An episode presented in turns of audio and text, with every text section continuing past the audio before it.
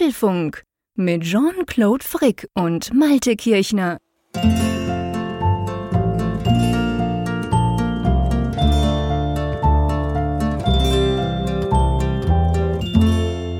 Hallo und herzlich willkommen zum Apfelfunk Ausgabe 420, welche wir am 14. Februar, dem Valentinstag, aufzeichnen, lieber Malte. Und hast du schon Blumen verschenkt? ich muss gestehen, nein, lieber Jean-Claude. ich auch nicht. Ich bin froh, dass meine Frau das genauso doof findet wie ich. Ja. Dann muss ich nicht dran denken. Same hier. Ähm, same hier. Same bei dir auch. Mm. Okay. sehr, sehr schön. Ja, lieber Malte, lass uns über Tastaturen sprechen. Ui, oh je, schon wieder. Das wollen doch Nein, einige gar nicht hören, sowas. Eben drum sage ich es ja natürlich. Du kennst mich doch immer den Finger in die Wunde legen. Ja. Nein, keine Angst, wir werden nicht über Tastaturen sprechen. Ähm, wir haben zweimal schon ausführlich darüber diskutiert. Das hat wieder ganz viele Zuschriften gegeben. Nach wie vor 85 Prozent haben sich daran beteiligt im Sinn von, ich mache so und probiert doch mal das und wisst ihr auch, dass man das kann. Aber natürlich gab es auch 15 Prozent, die gesagt haben, hey Mensch, jetzt hört endlich auf mit diesem Tastaturenquatsch. Ihr habt ja nicht mal alle Tasten ich, im Schrank. Genau, ja, ja, ihr habt nicht mal alle Tasten im Schrank, genau. Darum werden wir es diesmal nicht machen. Aber ein kleines Goodie haben wir trotzdem noch und das geht ganz kurz. Du hast ein E bekommen. Ja, ich habe tatsächlich ein E bekommen. Eine Taste ist hier eingetroffen. Tatsächlich voll funktionsfähig. Also ist auch ein Schalter drunter und ein kleines ah, Podest. Geht? Ja, ja, also geht im Sinne von jetzt, ich kann sie jetzt nicht an den Computer anschließen und verwenden, aber. Aber sie bewegt. Sie bewegt sich. Du kannst draufklicken und dann macht es so Tipp, Tipp, Tipp. Ich wollte sie eigentlich jetzt mit hier in die Sendung nehmen, aber die Kinder haben sie mir schon abgenommen, weil das natürlich ein perfektes Spielzeug ist. Und, und vorne ist dann noch so ein kleiner erste Erste-Hilfe-Koffer so eingelassen. Großartig. Wer hat die, wer hat die, die geschickt? Ja, dreimal darfst du raten oder dreimal dürft ihr raten, wer schon, das gewesen sein kann. Das kann ja nur einer sein. Das ist derjenige, der ja hier schon ein ganzes Regal mit wunderbaren 3D-Erzeugnissen gefüllt hat. Der liebe Tech Tobi. Genau, der, der wirklich alles drucken kann. Und du hast mir ein Bild geschickt ohne Erklärung. Und ich dachte zuerst, verfressen wie ich bin, es sei eine Praline. ja, weißt du, hat so ausgesehen, mhm. so schöne Farben und so. Und ich dachte, oh geil, irgend so ein Zuckerteil hat dir jemand geschickt. Aber nein, es ist natürlich ein 3D-Druck vom lieben Toby. Sehr, sehr cool. Da, also, da haben tatsächlich einige drauf getippt, dass das vielleicht ein Stück Kuchen äh? ist oder eine Torte. Ja. Nein, also ich, ich hm. habe es auch jetzt nicht probiert.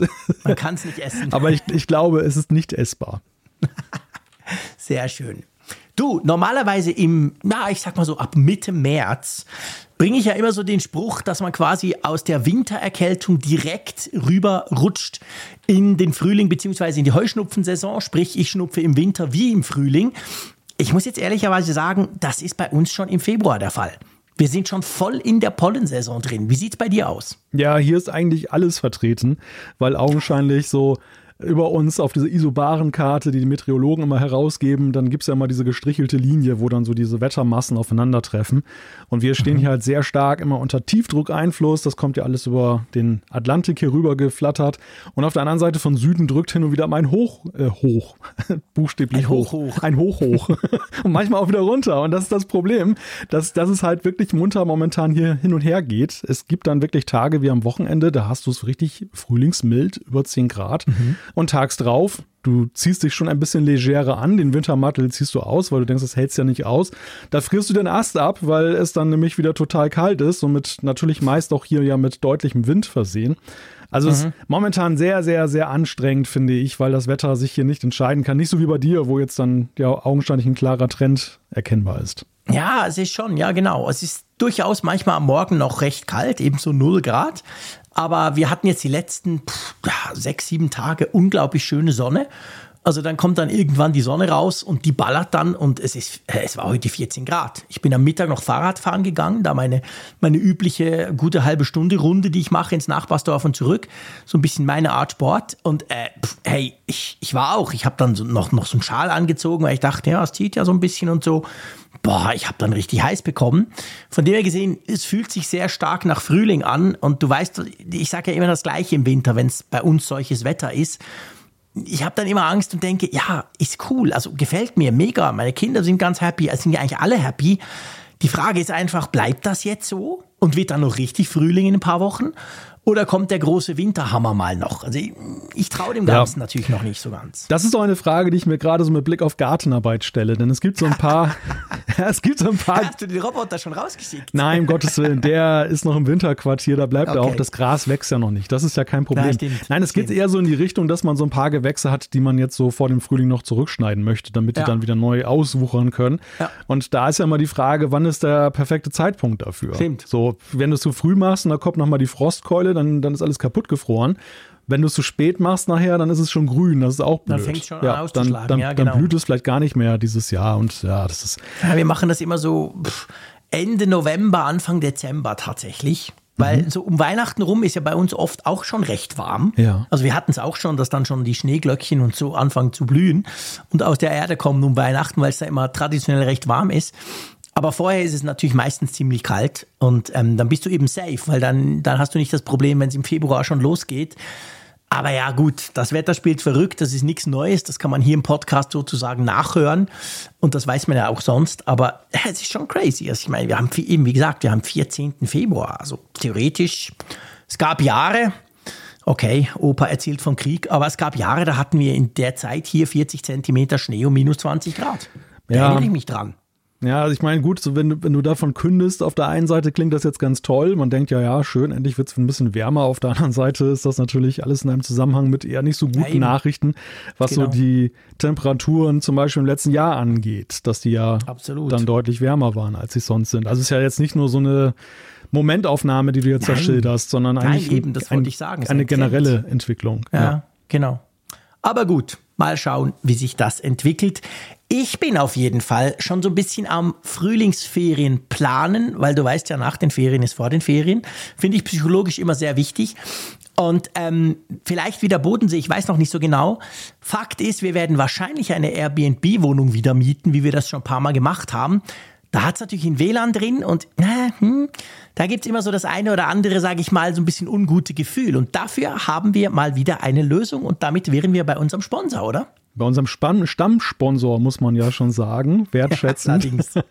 und zwar NordVPN präsentiert diese Folge des Apfelfunks ist der Sponsor und ja, NordVPN, ich meine, ich glaube, wir müssen es natürlich ja gar nicht mehr erklären. Also diejenigen, die uns regelmäßig hören, wissen ja genau, worum es hier geht, oder? Ja, absolut. Also ein VPN-Dienst, den ihr für verschiedenste Dinge brauchen könnt. Ihr könnt euch Mediatheken freischalten in äh, über 60 Ländern, über 5000 Server könnt ihr anwählen, könnt euch quasi irgendwo hinbeamen sozusagen. Eben kann sein, um irgendwelche Dienste auszuprobieren, kann aber eben auch sein, um die Sicherheit zu verbessern. Wenn ihr eben zum Beispiel wie ich in der Wohnung seid mit dem WLAN, wo ihr halt nicht so genau wisst, ja, pf, wer snifft da noch was mit, was, was macht vielleicht der Vermieter mit dem Router, keine Ahnung, dann könnt ihr natürlich VPN einfach aktiviert lassen, zum Beispiel in die Schweiz einwählen, so würde ich es dann machen. Und dann äh, weiß man, man hat noch eine zusätzliche Sicherheitsschicht quasi on top obendrauf. Das Praktische dabei ist, man kann es bis auf sechs Geräte knallen. Das heißt, meine Familie, wir sind vier, vier Personen. Und ja, mein, meine Frau, der ist es wurscht, aber sonst die beiden Kinder und dann natürlich noch so das Paar iPad und mein MacBook und weiß nicht was alles. Also auch das funktioniert, aber das wisst ihr da draußen eigentlich alles. Die Frage ist nur, es gibt, glaube ich, immer noch einen Special Deal, oder? Wir können immer noch was anbieten. Ja, es gibt äh, einen Geburtstagsdeal zurzeit und der sieht so aus, dass man auf der einen Seite zum Zwei-Jahres-Abo vier Monate dazu bekommt und zum anderen kann man dann auch noch selber was verschenken, nämlich drei Monate, die man dann bekommt in diesem Angebot und da kann man einfach dann einen Freund beschenken dann mit NordVPN. Du musst mich nicht beschenken, ich habe es schon, mein Oh, Lieber. dann, dann schade, ich dachte, ich hätte jetzt eine schöne Idee. da muss ich das Michi Genau. Reimann mal schenken oder so. Okay, wir müssen das Michi Reimer mal schenken. Genau, das könnten wir eigentlich machen oder dem Raphael Zeyer mal schauen. Wenn ihr das selber ausprobieren wollt, dann geht doch mal auf nordvpn.com slash Apfelwunk. Wir verlinken das Ganze natürlich in den Show Notes. Dann seht ihr quasi alle ähm, Deals und alles, was da möglich ist und auch alles, was dabei ist und die verschiedenen Pakete, die ihr da auswählen könnt.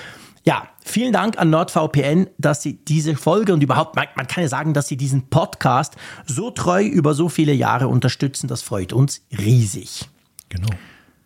Komm, lass uns gleich zu den Themen kommen. Wir haben eine unglaublich lange Liste. Genau, lass uns da gleich zu kommen. Das erste Thema ist eines, was äh, uns einige Fragen aufgibt und ein bisschen rätselhaft ist auch. Es geht um Web-Apps und zwar wisch und weg. Wie geht es mit Web-Apps in der EU weiter?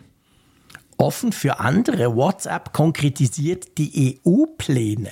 Dann sprechen wir über kleine Updates. Ihr habt das vielleicht schon aufgespielt. iOS 17.3.1 und noch weitere. Die beheben unter anderem einen Textbug. Friedenspfeifchen. Apple und Rivos einigen sich im Chipstreit. Apple reagiert, reagiert. Die Kamerareaktion gibt es künftig ja nur noch auf Wunsch. Dann haben wir viele News zur Vision Pro. Da geht es um Zollärger, es geht um Updates und es geht um weitere News, die wir für euch zusammenfassen. Updates gibt es natürlich auch, was die Umfrage der Woche angeht und Zuschriften unserer Hörer. Beides haben wir dann auch noch vorgesehen. Ganz genau. Also komm, lass uns gleich loslegen mit einem Thema, das ja, das viele bewegt, muss ich wirklich sagen, was man ähm, mannigfaltig überall gelesen hat. Man hat auch teilweise Quatsch gelesen darüber.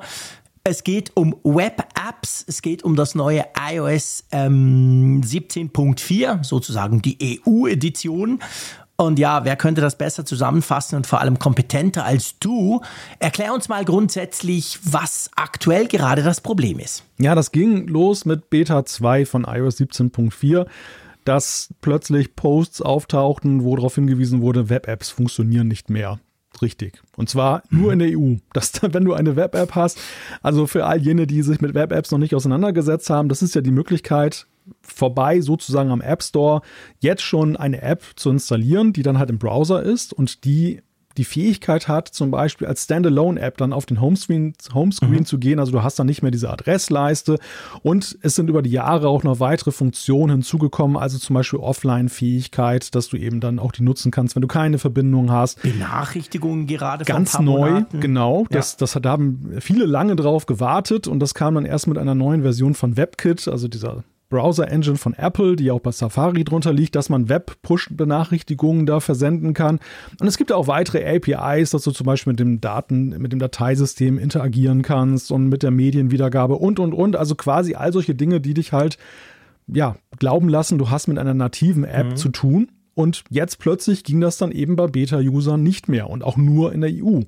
Und da war natürlich sofort der Verdacht, der lag nahe, dass das eben auch mit Apples DMA-Bemühungen zu tun hat, dass sie jetzt ja diesen Digital Markets Act da unterstützen müssen und mhm. äh, alternative App Stores aufbauen, Browser-Engines freigeben, aber von Apple gibt es halt kein Wort zu der Sache. Apple hat weder was in ja. die Release Notes reingeschrieben, Apple äußert sich nicht auf Nachfrage, es gibt auch schon Bug-Filings, dass da eben Entwickler darauf hinweisen, sagen, da gibt es einen Fehler, da wird auch nicht drauf reagiert. Ja. ja, und gestern Abend kam Beta 3 und siehe da, immer noch das gleiche.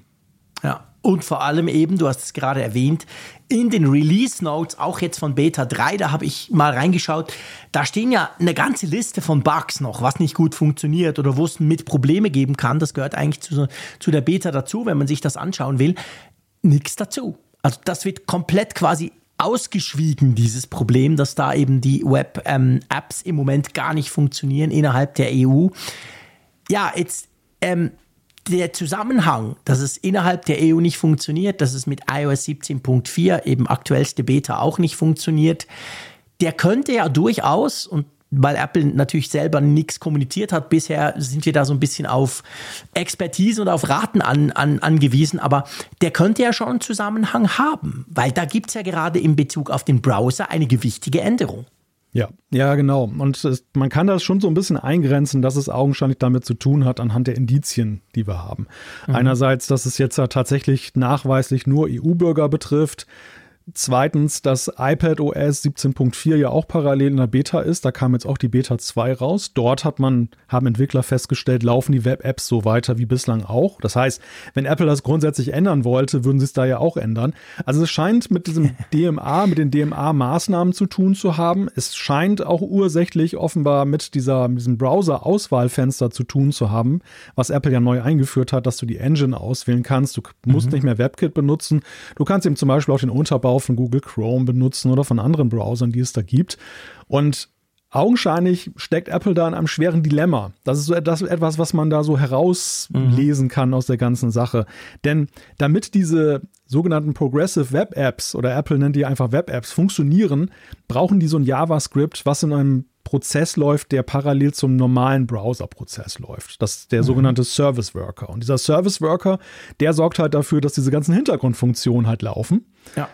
Und das setzt aber wiederum voraus, dass die Engine halt sehr tiefen Zugriff auf das System bekommt. Und wenn mhm. Apple das jetzt öffnet, ja, dann sind sie in dem Dilemma, entweder öffnen sie diesen Service Worker auch jetzt dann für eben andere Engines, für andere Browser oder aber, und das wollen sie natürlich nicht, weil das Letzte, nee. was Apple will, ist ja das Sandboxing ja. aufweichen und ich meine, dafür gibt es auch gute Gründe nebenbei gesagt. Ja, absolut, definitiv. Also haben sie augenscheinlich entschieden, damit jetzt nicht Safari wettbewerbswidrig besser dasteht, dass sie dann einfach bei Safari das abschalten. Und die Frage ist jetzt, ist das jetzt so eine Art Notgriff, dass sie das jetzt erstmal mhm. machen, bis sie eine bessere Lösung haben? Oder ja. ist das jetzt, äh, ist es dauerhaft oder ist es übergangsweise? Und vor allem werden wir zum Final Release von 17.4 die Web-Apps in der EU denn wiedersehen? Oder müssen wir uns darauf einstellen, dass wir die irgendwann oder nie wiedersehen in der Form? Mhm. Ja, das weiß man im Moment noch nicht. Ich finde wichtig, du hast gesagt, bei iPadOS läuft ja noch und vielleicht einfach nochmal zum Klarmachen, iPadOS fällt ja nicht unter dem Digital Marketing Act, also äh, Markets Act, also sprich, da müssen sie diese Änderungen alle nicht machen. Finde ich, by the way, auch völlig crazy. Haben wir, glaube ich, noch gar nie drüber gesprochen, als wir das so groß ähm, besprochen haben im Apfelfunk vor zwei oder drei Folgen. Ist ja eigentlich auch verrückt. Das heißt, Du hast dann auf dem iPhone, wenn das jetzt passiert, und wir sind in der EU, also sprich du, ich ja nicht, bin in Afrika, ähm, dann ist es ja so, das heißt, du hast dann auf dem iPhone, hast du Funktionen, Möglichkeiten und auch ja, Dinge, die du auf dem iPad nicht hast. Also, ich meine, die laufen dann quasi noch weiter auseinander. Bis jetzt, wir sagen ja immer eigentlich, iPadOS unterscheidet sich ja kaum, jetzt mal abgesehen vom Stage Manager. Sonst gibt es ja eigentlich nichts, was nicht das iPhone auch kann oder nur sehr wenig. Und dann plötzlich ist es so, ja eben, dann kann das iPhone sich öffnen, das iPad aber nicht. Ja, ja, das ist eine sehr verwirrende Gemengelage und du hast ja auch Web-Apps ja sogar auch auf dem Mac in Safari und dort mhm. augenscheinlich wird es ja auch dabei bleiben, dass du die so ja, ausführen. Mac ändert ja nichts. Eben, genau, kannst du auch weiterhin so ausführen. Das ist eine sehr verwirrende Gemengelage. Ich meine, man muss ja sehen, diese ganze DMA-Geschichte ist ja insgesamt sehr komplex und es wird ja eben für die, für die Nutzer im EU-Raum ja auch mit den alternativen App Stores. einfacher. Es hat andere, es bekommt eine andere Dimension, kann man sagen, ja. das ganze Thema. Ja. Es wird tiefgründiger. Und Apple versucht ja schon mit seinem Maßnahmenpaket das auf Wunsch der Nutzer von ihnen fernzuhalten. Also ja. wenn, wenn die Nutzer sagen, ich möchte diese alternativen Marktplätze nicht in Gebrauch nehmen, diese alternativen App Stores, dann können sie einfach darauf verzichten, dann bleibt es so schön einfach, wie sie es kennen. Mhm. Das hier ist aber jetzt ja eine Maßnahme, die völlig aus der Reihe tanzt von dem, was wir jetzt in den letzten Wochen gesehen ja. haben. Erstens betrifft es augenscheinlich alle. Du kannst es nicht abschalten. Ja. Selbst auf Wunsch nicht. Du kannst jetzt nicht sagen, ich will einfach Safari, lass mich in Frieden, ich will keine anderen Browser und meine Web-Apps laufen weiter. Geht nicht. So, das ist schon mal die erste bemerkenswerte Sache. Die zweite bemerkenswerte Sache ist, und deshalb glaube ich eben auch nicht, dass Apple das will, sondern dass es augenscheinlich ein Dilemma ist, eine Problemlage, wo sie noch keine Lösung zu haben. Sie haben ja alles kommuniziert. Also sie haben ja wirklich haarklein diese ganze ja, DMA-Geschichte Ende in Januar, aber wirklich in einer nie dagewesenen Ausführlichkeit mhm. äh, mit Gebührenrechner und allem drum und dran ja. dargelegt. Und ich frage mich natürlich, warum jetzt auf einmal anders? Also einige, einige unterstellen ja gleich so von wegen, oh, Apple wird's, Apple ist gehässig, Apple macht das jetzt deshalb, mhm. dann, um die EU zu strafen. Nein, ich, Nein. ich persönlich muss sagen, ich glaube das nicht. Ich glaube, da, das ist einfach, das ist ein riesigen, riesiges technisches Problem. Einfach. Ja, ja, ja, ich glaube auch. Also ich glaube das definitiv auch. Das zeigt auch das Vorgehen beziehungsweise das Nicht-Vorgehen und vor allem Nicht-Kommunizieren von Apple. Äh, und eben, ich meine, es gibt genug letztendlich Indizien, eben EU, aber nur iPhone, nicht iPad und so weiter, die, die tatsächlich genau dorthin deuten.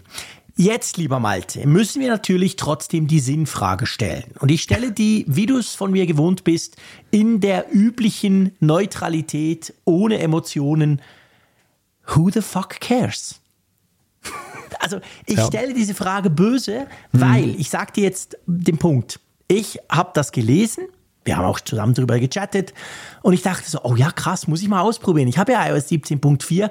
Ich bin ja nicht EU. Ich habe ja zwar ja. iOS 17.4 auf einem Testgerät, aber eben, ich bin ja wie gesagt in der Schweiz, also nicht EU. Ich habe halt einfach keine Web-App gefunden. Und ich habe auch seit Jahren keine nie genutzt. Also, wen kümmert es eigentlich? Augenscheinlich doch eine ganze Menge Leute. Und das hat mich auch erstaunt. Ich bin auch als ich das zum ersten Mal gelesen habe, diese Web-App-Geschichte, habe ich gedacht, ja, das ist jetzt ein Liebhaberproblem. So, das, das, ja, genau. ich auch, stimmt. durch Zufall hat das jemand entdeckt. Apple hat es mhm. vielleicht gar nicht kommuniziert, weil sie davon ausgegangen sind, das nutzt eh keiner, also merkt es auch Huch, keiner, dass das, das nicht mehr geht. Jemand, ja, genau. ja, ja, ja. ja ich, ich meine, ich habe mich auch letztes Jahr an dieser theoretischen Möglichkeit erfreut, dass ich gesagt habe, hey, schön, dass man Push-Nachrichten mhm. jetzt auch im Webbrowser verschicken kann. Aber dann habe ich da auch wieder drüber nachgedacht und habe mich gefragt, ja, also man muss ja auch noch an dieser Stelle auch noch mal differenzieren, weil auch in der App-Welt mhm. ist es ja alles kompliziert. Ihr kennt vielleicht, die ihr uns hört, auch Apps, wo ihr den Eindruck habt, die sehen vom UI eher aus wie so eine Web-App. Und ja. ähm, das sind manchmal aber dann nur ja, sag mal, das, da ist eine Web-App. So Container, was, oder? Ja, genau. Es sind eigentlich in Wirklichkeit native Apps und Rahmen, mhm. damit man nämlich das Ganze in den, in den App Store auch bringen kann. Das ist ja der große genau. Nachteil, den Web-Apps haben. Du musst ja relativ umständlich die installieren. Du musst ja genau. auf diese URL gehen von der Web-App, dann musst du sagen, füge das zum Home-Bildschirm hinzu. Klingt jetzt alles ganz einfach, aber der App Store ist einfach von, von der Marketing-Perspektive der einfachere Weg mit installieren und dann ist es ja, da. Genau. Und vor dem Hintergrund gehen ja viele Entwickler diesen Weg, dass sie eine Web-App machen, aber in so einem Container quasi, mhm. der dann einfach nur ein nativer Rahmen mit einem Web-View ist und deshalb sehen die dann manchmal anders aus, sind aber, ja. werden als native Apps gefahren. Und die sind nicht davon betroffen von dieser Neuregelung. Sagen, genau, die sind Ganz nicht betroffen, wichtig. weil die sind ja im App Store. Genau, weil ja. viele, viele haben uns auch geschrieben und haben gesagt, hey, das mhm. ist alles Quatsch, meine Web-App funktioniert weiterhin. Und, genau. wenn, und wenn du genauer nachfragst, stellst du fest, diese Web-App wurde komischerweise aus dem App Store geladen. Also ist es ja. gar keine richtige Web-App. Die Web-Apps, die im Browser sind, sind davon betroffen. Und nun stellst du die Frage, wen betrifft es? Ich habe tatsächlich von einigen Firmen gehört, die darüber sehr klagen, weil sie sagen, wir nutzen Web-Apps, weil wir zum Beispiel jetzt keine Enterprise-Apps von Apple benutzen wollen. Du kannst da so einen Enterprise-Account machen und dann mhm. zum Beispiel interne Stimmt. Apps machen. Ja, genau. Aber das Ganze ist dann halt auch mit einem gewissen Aufwand verbunden und manche Firmen sind ja auch nicht komplett auf Apple, sondern die haben dann ja. eben auch Android-Geräte oder sogar noch andere Geräte. Und da hat so eine Web-App natürlich den Charme, dass du sie einmal entwickelst und dann ist sie cross-plattformmäßig nutzbar. Und, genau. Und, ja, die, stimmt. und die sind hart betroffen jetzt, weil die jetzt dann plötzlich ihre Mitarbeiter ah, da haben okay. und die kriegen jetzt ihre Web-App dann mit ganz verwirrenden, also erstmal Funktionalitäten fallen weg. Ne? Push zum ja. Beispiel funktioniert auch nicht mehr. Im schlimmsten Falle, wenn es so bleibt, natürlich wohlgemerkt. Und ja, zum anderen ist es schon verwirrend, wenn du sie aufmachst, dass du dann gleich das, dieses Browserfenster bekommst und nicht mehr eben mhm. so diese, diese Vollbild-App, die eben genau. aussieht wie eine App. Ja. Ja, okay, guter Punkt. Also stimmt, Firmen oder Spezialanwendungen, ich sag's mal so. Ähm, weil, weil, weißt du, ich, ich will die auch nicht schlecht machen. Das ist ja eigentlich eine coole Idee. Apple hat das vor allem auch in den letzten Jahren tatsächlich wirklich ausgebaut, diese Funktionalität. Wir haben eben auch drüber gesprochen. Ich merke halt in meinem Alltag, und ich meine, ich habe 285 Apps auf meinem iPhone. Das heißt nicht, dass ich die alle brauche, aber ich meine, ich nutze schon relativ viele Apps und probiere auch viel aus. Aber ja, wirklich, ich habe nicht mal eine gefunden, weißt du? Hm. Also drum, drum ist das, bin ich so ein bisschen hin und her gerissen zwischen der Möglichkeit, ja, puh, und der Möglichkeit, hey, aber, pff, also gut, ich bin Schweizer, mir ist es sowieso wurscht, mich betrifft es ja. ja. gar nicht, aber du weißt, was ich meine. Also das, das wollte ich halt noch kurz. Aber ich ja. finde, die Erklärung mit den Geschäftskunden ist super, super wichtig. An die habe ich mal wieder nicht gedacht. Aber ja, aber was du ansprichst, ist ein ganz wichtiger Punkt, denn Apple selbst hat ja auch eine ziemlich wechselvolle Geschichte hinter sich, was die Web-Apps angeht und deren Bewerbung. Also, wenn wir jetzt mal ganz weit in der Geschichte zurückgehen, das erste iPhone, oder war ja damals dieser Ruf nach dem App Store. Und Apples mhm. Antwort darauf war, nö, Apps gibt's hier nicht, aber ihr könnt ja Web-Apps entwickeln. Genau. Und es geht auf Steve Jobs zurück. Ja, genau. aber das hat Apple dann ja gleich mit dem App Store wieder komplett kassiert und revidiert. Mhm. Das seither motivieren sie ja dazu, macht native Apps. Also Web-Apps, klar, du findest in den Developer-Dokumenten dann zum Beispiel auch so Hinweise und Anleitungen, wie du das mit WebKit machen kannst. Aber alles, alles bei Apple ist ja darauf fokussiert, dass du eine native App machst. Ja, absolut. Und diese Geschichte jetzt mit der Erweiterung um Web-Push-Nachrichten und weiteren Fähigkeiten kam extrem spät. Alle anderen Plattformen konnten das schon längst. Apple hat das hinausgezögert Stimmt. bis zum St. Nimmerleinstag. Manche sahen ja. das auch schon so als vorbereitende Maßnahmen in Richtung DMA und DSA, also den EU-Gesetzgebung, mhm. dass sie das plötzlich gemacht haben.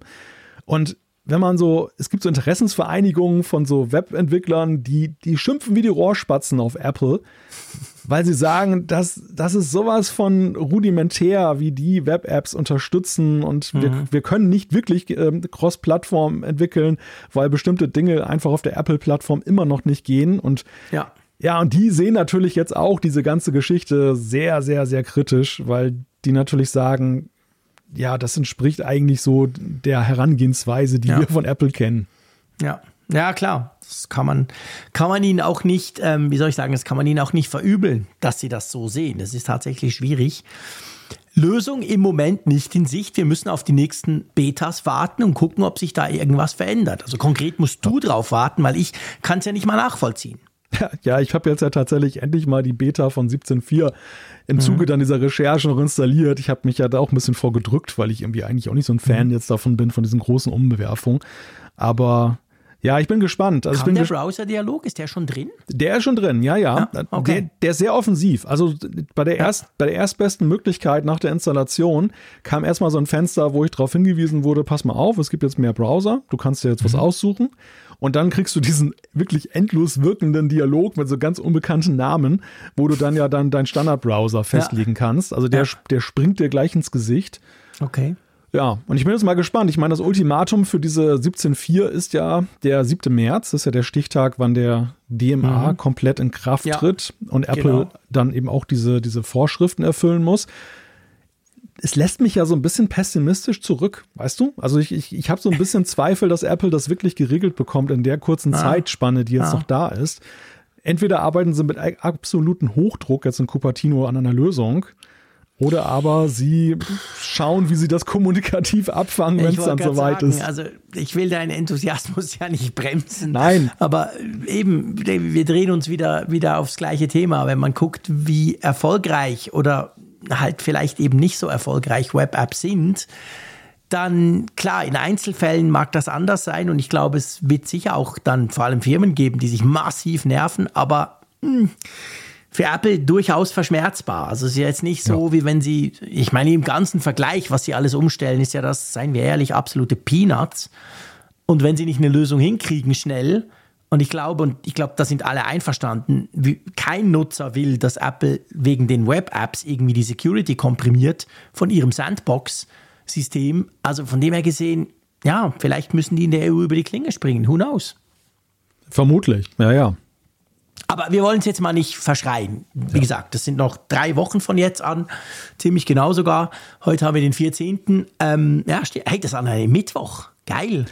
Oh, Das haben sie gut gemacht. Die EU auf uns gehört. Okay, schauen wir mal. Nee, stimmt gar nicht. Wir haben ja 29 Tage. Wir sind ja Schaltjahr. Ach, siehst du? Dann ist es anders. Wir wollen das jetzt nicht vertiefen. ich überlege gerade. Ist ein es ein Tag Donnerstag, später? Ja, der ist Erscheinungstag. Donnerstag. Oh je. Genau. Okay, unser Erscheinungstag, immerhin, genau. Naja, gut, mal schauen. Also, auf jeden Fall das zu dem Thema. Wir, wir bleiben eigentlich gleich beim Digital Markets Act. Nur switchen wir rüber ähm, zum grünen Imperium, sage ich mal. Wir switchen rüber zu WhatsApp. Ja. Und zwar auch die, die waren ja bis jetzt noch, ich sage mal, still. Aber auch die mussten jetzt natürlich Farbe bekennen. Und äh, ja, das haben sie gemacht. Ähm, wie stellt sich WhatsApp die neue, freie, offene Zukunft vor? Ja, die müssen ja auch sehen, dass sie künftig dann andere Messenger in ihre App reinlassen, dass du die Möglichkeit hast, also WhatsApp-Nutzern dann eben auch Nachrichten zu schicken.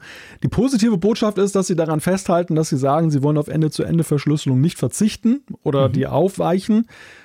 Um das zu erreichen, wird es natürlich kompliziert und da hat jetzt der Technikchef von WhatsApp mal ein wenig was von Preis gegeben, wie sie sich das vorstellen.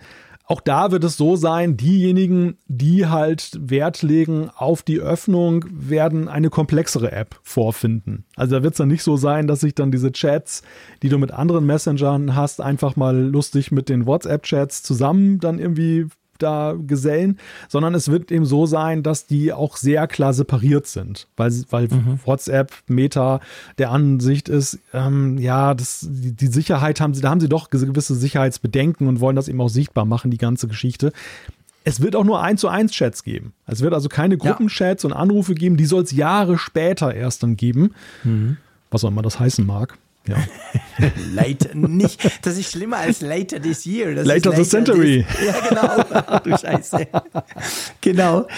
Ja, ganz genau. Es ist so, dass WhatsApp auch, sie schreiben ziemlich viel vor. Es ist ja so, der DMA schreibt ja nicht direkt vor, wie sie das machen müssen. Und sie sagen quasi, ja, okay, ähm, wenn ihr das wollt, also jetzt nicht aus Kundensicht, sondern wenn andere Messenger das wollen, dann müssen sie sich mit WhatsApp in Verbindung setzen und dann müssen sie, ich sage mal, da müssen Sie das WhatsApp Protokoll teilweise nutzen. Das ist ja die gleiche Verschlüsselung, die auch Signal zum Beispiel nutzt. Ja. Und ganz viele andere Dinge. Und das hat zum Beispiel schon dazu geführt, dass Threema sich das ganz genau angeguckt hat. Du weißt, die Schweizer Messenger-Alternative, die sichere quasi, und gesagt hat, da machen wir nicht mit. Weil wir können nicht für uns dafür garantieren, dass die Daten so sicher sind wie bei uns, beziehungsweise sie haben klar gesagt, sie sind dann nicht so sicher wie bei uns. Und darum sind wir da nicht dabei. Also das zeigt schon mal wieder so ein bisschen, ich weiß nicht, was Signal schon gesagt hat, vielleicht ist dort technisch einfacher, aber das zeigt halt, schöne Idee von der EU, aber genauso wie wir jetzt diesen Apple-Vorschlag haben, wir den ja eben, wie gesagt, vor ein paar ähm, Folgen ja ziemlich auseinandergenommen bzw. analysiert haben, auch hier muss ich sagen, ja, äh, nice, aber mh, hm, wahrscheinlich wird da wenn, vielleicht macht Telegram mit, weil die können ja nur sicherer werden. Aber ähm, ja, ja, ja, ein klassisches. die ganz sicheren Messenger werden nicht mitmachen, weil sie sagen, hey, ich will ja. doch nicht auf die WhatsApp-Plattform. Das ist ein klassisches Henne-Ei-Problem. Also die, ja. die EU hat ja den Aspekt aufgenommen, dass sie gesagt haben, die Großen müssen sich öffnen, sie müssen ja. Schnittstellen anbieten. Und das passiert ja jetzt auch tatsächlich, mhm. aber sie, sie, hat einfach unterstellt, dass die Kleinen auch unbedingt diese Schnittstellen nutzen genau, wollen. Genau, und jetzt, dass die dann ganz und, happy sind. Und das, ich glaube, wir werden das an vielen Fronten feststellen, dass das ja. Interesse vergleichsweise verhalten ist. Wir werden es bei den App Stores sehen. Gut, da liegt es natürlich auch teilweise an den Rahmenbedingungen, die Apple geschaffen hat, dass es nur die ganz großen und Finanzkräftigen können und eben nicht die Kleinen. Mhm. Aber ich glaube, wir werden es eben auch sehen bei dem Thema NFC-Schnittstelle, ja. dass es eben doch nicht so viele Zahlungsanbieter und Wallet-Alternativen geben wird.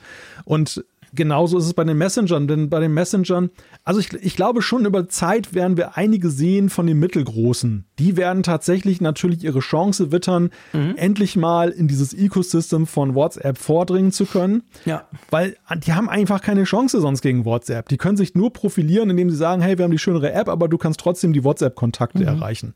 Das wäre für die ein Vorteil. Aber diese ganz kleinen, die haben sich ja gerade eben, haben ihre Chance darin gewittert zu sagen, ja, wir wollen gar nicht, dass ihr diese WhatsApp-Kontakte erreicht, denn das ist alles unsicher. Wir machen ja, ein genau. ganz sicheres Universum und da ist ja Streamer mhm. nicht alleine.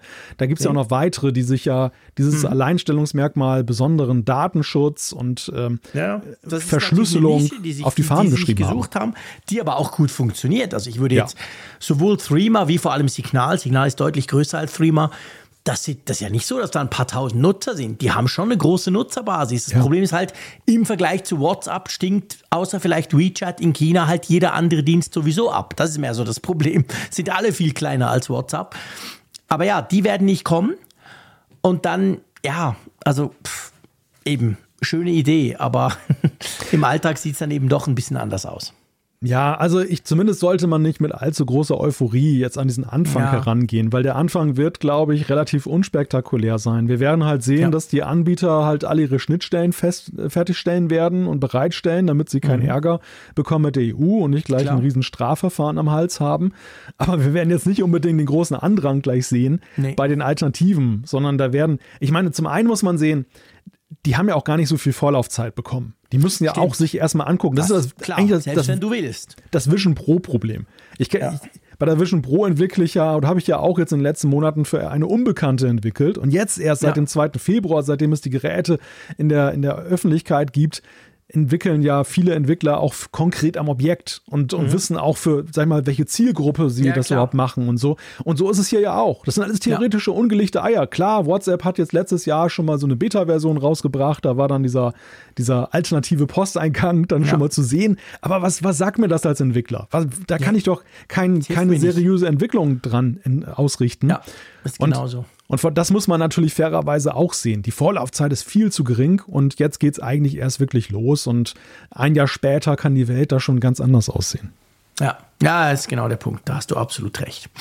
In Zusammenhang damit übrigens gibt es sozusagen aus Apples Sicht Good News. Und zwar iMessage, das war ja auch noch die Frage, ist denn iMessage auch ein Gatekeeper? Ist das so ein großer Dienst?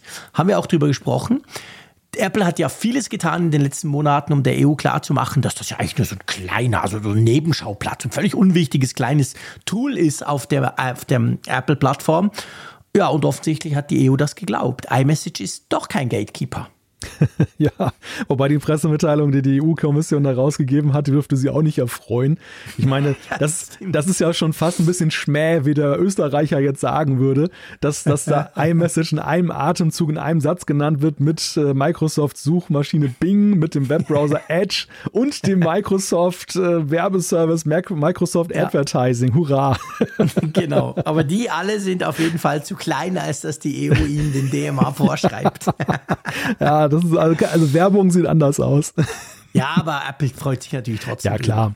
Ja, und lustigerweise, ich meine, iMessage war ja nun eine der ersten Sachen, wo Apple ein Zeichen gesendet hat, dass sie sich öffnen wollen. Jetzt dann eben mhm, durch, diese, genau. durch diese Möglichkeit, da den RCS-Standard zu unterstützen. Das kommt ja auch trotzdem, das kommt ja auch international.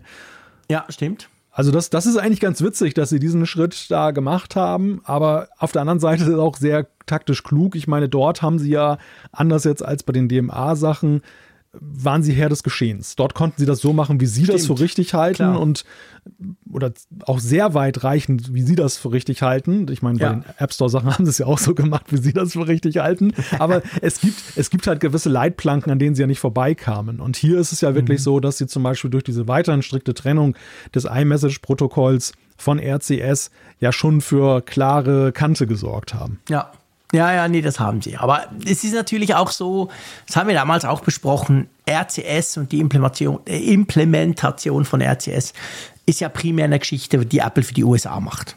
Ja, also das, das ja. muss man einfach auch sehen. Das ist nicht, damit wir hier in der EU irgendwie weggehen von WhatsApp und jetzt plötzlich zu iMessage rüber switchen. Das ist schon eine amerikanische Geschichte eigentlich. Ja, ich glaube, es war so eine Doppelgeschichte. Also ich gebe dir recht, dass natürlich der amerikanische Markt da im Fokus war, weil dort ja auch das immer lauter geworden ist. Aber auf der anderen Seite mhm. waren sie damit natürlich auch abgesichert, wenn die EU jetzt doch anders entschieden hätte. Weil dann hätten ja, sie gut, ja. Okay, das stimmt. Dann hätten sie eine Lösung gehabt. Genau. Und, und äh, jetzt also brauchen. Backup quasi. Ja, ja, richtig. Also das hätte nicht geschadet. Das, das wäre schon mal Nö. eine gute Vorleistung Klar. gewesen, die sie da gemacht haben. Ja, genau. Dann hätten sie einfach gesagt, hey, wir haben hier RTS, unterstützt das halt. Und ja. WhatsApp hätte gesagt, hm, wir haben einen anderen äh, Dienst, aber wir haben eine API, unterstützt das halt. Und die zwei hätten trotzdem nie zusammengesprochen. Es wäre genau auf das rausgelaufen. Oder mit einem Adapterkabel hätte das vielleicht funktioniert. Ja, vielleicht, mit irgendeiner Bridge. Third Party. ja, ja. Ja, aber es ist ein schönes Beispiel eigentlich wieder. Das ist genau das Beispiel. Es passiert jetzt in dem Fall nicht, weil eben iMessage kein Gatekeeper ist, aber so hätte es laufen können. Also, wenn zwei große sagen, ja, hier ist unsere Schnittstelle, dann tun sie den neuen EU-Regularien Regularien recht, ähm, oder, aber unter Umständen entsteht keine Lösung, weil der andere nicht mitmacht. Ja, die EU ist, glaube ich, jetzt gerade in eine Phase getreten, dass sie an vielen Fronten feststellt, dass ihre, dass ihre Gesetzgebungen, die sie gemacht haben, zwar im Kern jetzt äh, gut sind, also richtig und irgendwo greifen, aber sehr viel Nachbesserungsbedarf ja. aufzeigen. Also heute ja. hatten wir auch jetzt, ich meine, das ist ganz abseitig, aber es passt ganz gut dazu, weil ich glaube, dass das beim DMA auch ist. Beim digitalen Dienstegesetz haben sie jetzt mal so einen Check gemacht bei Influencern, inwieweit die eigentlich jetzt dann Werbung kennzeichnen. Mhm und haben festgestellt, dass irgendwie das nur jeder Fünfte eigentlich überhaupt macht. Und Nein, ich bin empört. ist mir doch gar nicht aufgefallen. ja, ja, ein Fall für Captain Obvious, ne? Gerade auch im, im, genau. im, Mode, im Modebereich, das sind die schlimmsten ja. und so weiter. Ja. Also alles relativ erwartbar, aber halt, es zeigt sich letzten Endes gut gemeinte Gesetze ähm, lassen halt Deta Detailregelungen vermissen. Ja. Ja. Und, und ich denke mal, die EU wird in den nächsten Jahren in ein Stadium eintreten, wo sie dann ihre ganzen Gesetze womöglich nachschärfen werden, damit eben ja. solche Fragestellungen mal geklärt werden, weil ja. das, ist, das ist ja auch kein befriedigender Zustand. Also genau das, was Nein. du gerade skizziert hast. Apple macht eine, eine Schnittstelle, WhatsApp macht die nächste, der dritte macht eine andere. Ja, genau. Das ist ja Kraut und Rüben. Das ist ja, nicht verbraucherfreundlich. Das ist ja nicht sowas. das, was sie wollen. Das ist ja nicht das, was die EU eigentlich im Sinn hatte. Genau. Ja. Naja, gut. Auch da, wir werden nicht das letzte Mal drüber gesprochen haben. Wahrscheinlich nicht, nein. Es wird noch weiterhin spannend bleiben. Kommen wir zu unserem nächsten Thema und zwar gab es ein Update. Es gab das Update auf iOS 17.3.1. Desgleichen übrigens WatchOS, macOS, ja, ich glaube, alles wurde um ein Punkt-Punkt-Release ähm, aktualisiert. Am, war das am Montag? Ich glaube. Mhm. Und das ist jetzt mal was, das, da wurde ein Bug gefixt und es ist ja sehr oft bei diesen kleinen Release-Updates so, dass du denkst, ah, okay, pff, never heard, ja, dann ist es halt so. Mach ich, spielen wir drauf, wir sind ja brav. Der hat mich tatsächlich zum Wahnsinn getrieben, dieser Fehler. Und ich dachte auch wieder, es liegt an mir und wäre nicht auf die Idee gekommen, dass das iOS 17.3 ein Problem hat. Bevor uns jemand schreibt, noch schnell eingeworfen, ich war auch auf dem Holzweg. Es war nicht Montag, es war schon vergangenen Freitag. Ach du Scheiße, siehst du schon ja. so lang? Ja, okay, ja. Also ich, vom Empfinden her auch nicht bei mir. Ich glaube, ich habe es auch erst Montag eingespielt. Wahrscheinlich nichts daran. Aber ja, ja, das, das ist tatsächlich ein paar Tage her. Ja, du hast den Bug angesprochen. Ne? Das ist ein ziemliches Ärgernis für viele. Und zwar, dass, dass sich Text dupliziert hat. Mhm. Genau, während der Eingabe hat er sich plötzlich dupliziert. Und du denkst so, hä? Habe ich jetzt irgendwie Command A, Command C irgendwie schnell gedrückt oder was ist denn jetzt passiert? Teilweise wurden auch Felder quasi so überlappt. Weißt du, du füllst irgendein Feld aus, kann im Browser sein oder schlimmer noch in einem Formular irgendwo, im Browser zum Beispiel. Und dann, äh, du schreibst und es, es hat einfach irgendwie grafisch nicht gepasst. Aber eben manchmal hat er wirklich so quasi Copy-Paste gemacht. Und mir ist das immer wieder passiert. Witzigerweise nicht auf dem Mac, sondern auf dem iPhone. Ich hatte das wirklich nur auf dem iPhone und dachte dann immer, wow, starte mal das iPhone wieder neu und irgendwie, also wirklich nicht permanent, aber immer wieder. Und ja, als ich das dann las, war es wieder so, so, so ein Moment, weißt du, wo ich dachte, ach, boah, warum hast du dich geärgert? Guck, Apple ist ja gar nicht schuld, bist ja gar nicht du. Ich dachte, nee, ich tapse da, keine Ahnung, statisch aufgeladen am Touchscreen rum oder irgend komisch. Ich habe das dann gepostet, ganz viele haben mir geschrieben, hä, noch nie gehört, nö, keinerlei Probleme. Aber ein paar haben auch geschrieben, ja, tatsächlich habe ich auch.